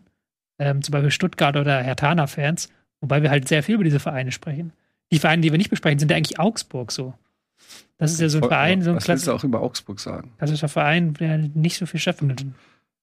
Also es ist halt auch einfach, also ich, ich habe ich hab nicht mal negative Gefühle für Augsburg. Es ist einfach, Ich bleibe dabei, ich, jedes Jahr tippt man sie als Absteiger und jedes Mal schaffen die das, warum auch immer zur Hölle, am 30. Spieltag diese Punkte zu sammeln, um nichts mit dem verfickten Abstieg zu tun zu haben. Das nervt mich zu Tode. Ich bin von Augsburg genervt. ja, warten wir mal. Ich habe die, glaube ich, auf, ich weiß gar nicht mehr, ich glaube, ich habe die auf Abstieg getippt dieses Jahr. Aber, aber Nils ist ja jetzt Hoffenheim-Fan, insofern werden wir in den nächsten Wochen häufiger drüber Ich sprechen. glaube, die kamen halt relativ häufig vorbei. Ähm, Abstiegskandidaten. Mhm. Mhm, glaube ich auch. Ich habe sie nicht, aber ich glaube, fast Moment, alle hatten sie außer mir. Rechner Absteiger. Kann man hier sogar noch einblenden, wenn ihr wollt, Regie. Hast du das noch? Ja, Ja, können wir die Tabelle einblenden? Nee, aber die Absteiger, die ihr getippt haben können, habe ich auf dem Rechner. Ähm, Ah ja, da sehen wir es nochmal. Okay, Bochum Tja. waren wir uns einig. Augsburg, Köln. Augsburg, Nils, Hertha, was du da unten links ist, Augsburg, Stuttgart und Ja, das äh, habe ich mir gedacht. Ärgere ich dich ein bisschen. Aber die Saison ist lang. Äh, guten Fußball, das äh, Euphorie trägt dich nur so weit, ne? Und wenn die Gegner dich entschlüsselt haben, ähm, warte mal nach dem, wir, also wir, wir, warte mal ab. Aber natürlich, Start, Stand jetzt ist der, der Tipp natürlich lächerlich, aber er dient natürlich dem Zweck, auch dich zu ärgern und das hat er ja schon erfüllt. ja, zu, ist ähm, zu Recht. ne, das besser als irgendwas anderes zu tippen, was nicht klar wird. Äh, vielleicht können wir zum Abschluss noch so ein klein, weil ich sehe gerade, wir können ja deinen Rechner abgreifen, ähm, falls es euch interessiert. Äh, die neuen Trikots für die Weltmeisterschaft sind rausgekommen. Die sehen ein bisschen anders aus. Ähm, Diesmal für die Herren- und Damen-Nationalmannschaft äh, das gleiche Design. Vielleicht kannst du die noch einmal ganz kurz zeigen, so Mhm. als letztes, als, als letzten Rausschmeißer, Tobi. Die sind nämlich tatsächlich ein bisschen, ein bisschen anders. Mal, was haltet ihr davon? Wie, wie Du gefallen musst, die du euch? musst es jetzt beschreiben, ne? Nee, da sind sie doch, da sehen wir sie. Ja, für die Podcast-Hörer. Ähm, ja, sie so. haben, sie sind weiß und haben einen schwarzen, dicken Streifen in der Mitte vom Hals, vom Kragen bis runter. Ich muss sagen, es gefällt mir auf den Hm? ersten Blick. Ich finde es gar nicht so schlecht. Ich finde es ein sehr hübsches Trikot. Ist mal was anderes. Tragt ihr Deutschland-Trikot bei der Weltmeisterschaft? Nur von Odonkor. Hm. Ich habe nur eins von Also Odonkor. grunds grundsätzlich. Aber wenn du das geschickt schon kriegen gemacht? würdest, würdest du es tragen. aber Zu welchem Anlass? Weltmeisterschaft ist ja. Ich, ich, ich trage es zum Fußballspielen. Ich bin im Besitz eines Deutschland-Trikots von 2014. Rechtlicher Erfolgsfan, aber ich trage es jetzt nicht zur Weltmeisterschaft, nein. Also wenn sie ins Finale kommen, würde ich vielleicht noch mal das Odonkor-Trikot rausholen, aber ähm, Und Nils? Ich habe eins von 2010 und eins von 2006. Und ähm, ich glaube, das letzte Mal, also ja, 2014 im Finale habe ich es getragen. Da hab ich, äh, haben Eddie und ich zusammen geguckt, da haben wir es getragen. Glück gebracht. Ähm, aber das, äh, die WM ist ja dieses Jahr noch ein anderes Thema. Aber ich finde das eigentlich mal, das ist, das ist wohl eine Hommage oder was äh, an was in 1912 oder 1907 oder so. Da, da hat man ein ähnliches Design. Kommt ja alles wieder. Von daher, ähm, das ist jetzt nicht ganz, ganz neu. Aber ist mal was Neues, ne? Ist mal, also, äh, das, das spricht sich in einem Satz, dieser Nils. Nein, also ich meine jetzt im Vergleich zu den, zu den Trikots der letzten 50 Jahre oder so, ist es mal was Neues. ganz nett. Finde ich ganz Ja. nett. ich finde die Trikots auf jeden Fall auch ganz nett, ähm, aber anziehen muss ich sie mir nicht. Ähm, damit haben wir den Spieltag, glaube ich, durch, Tobias Escher. Und die Sendung auch, würde ich sagen. Ja, ne? Gibt nichts mehr, gibt es noch irgendwelche anderen äh, Themen? Wir haben heute nicht über Wahr diskutiert. Aber wir könnten jetzt über die Tabellensituation vom HSV in der zweiten Liga sprechen. Nee, das können wir nächste Woche machen. Können wir schon mal sagen, nächste Woche reden wir ein bisschen auch noch über andere Themen. Aha. einem kleinen neuen Formatchen, wo wir all, all die Dinge hier besprechen, die wir Bundesliga-mäßig keine Zeit für haben. Warum erfahre ich, warum erfahre ich das immer live in der Sendung und nicht vorher? Das heißt ja auch schon vorher erfahren. Das haben wir schon, äh, ist schon kommuniziert worden. Jetzt kommunizieren wir es auch nach außen. Ähm, nächste Woche ist das hoffentlich dann, dass wir es dann auch hinbekommen und dann, dass wir mal über Premier League reden, über Champions League Auslosung und all diese Themen, die wir sonst hier nicht stattfinden. Ansonsten würde ich sagen, diese Sendung können wir abpfeifen. Apropos Abpfeifen. Vielen Dank, Nils. Gute Besserung. Ja. Thanks for everything, guys. Äh, danke, Nico Backspin. Wo gehst du, wo reist du morgen hin? Äh, äh, übermorgen zur Basketball-Europameisterschaft. Natürlich. Und Tobias Escher, was gibt's bei dir noch die Woche? Irgendwas, worüber du berichten möchtest? Kitschige Filme Wie, gucken. geht, wie geht's dem Hund? Äh, ich esse heute Fisch heute Abend zum Abendessen. Okay, nice. Selbst gefangen? Nee, Schade. aber schöner Zand, schönes Zanderfilet. Ich habe vor kurzem ein Rap-Video gesehen, äh, so ein Untergrund, da hat ein Fisch gerappt.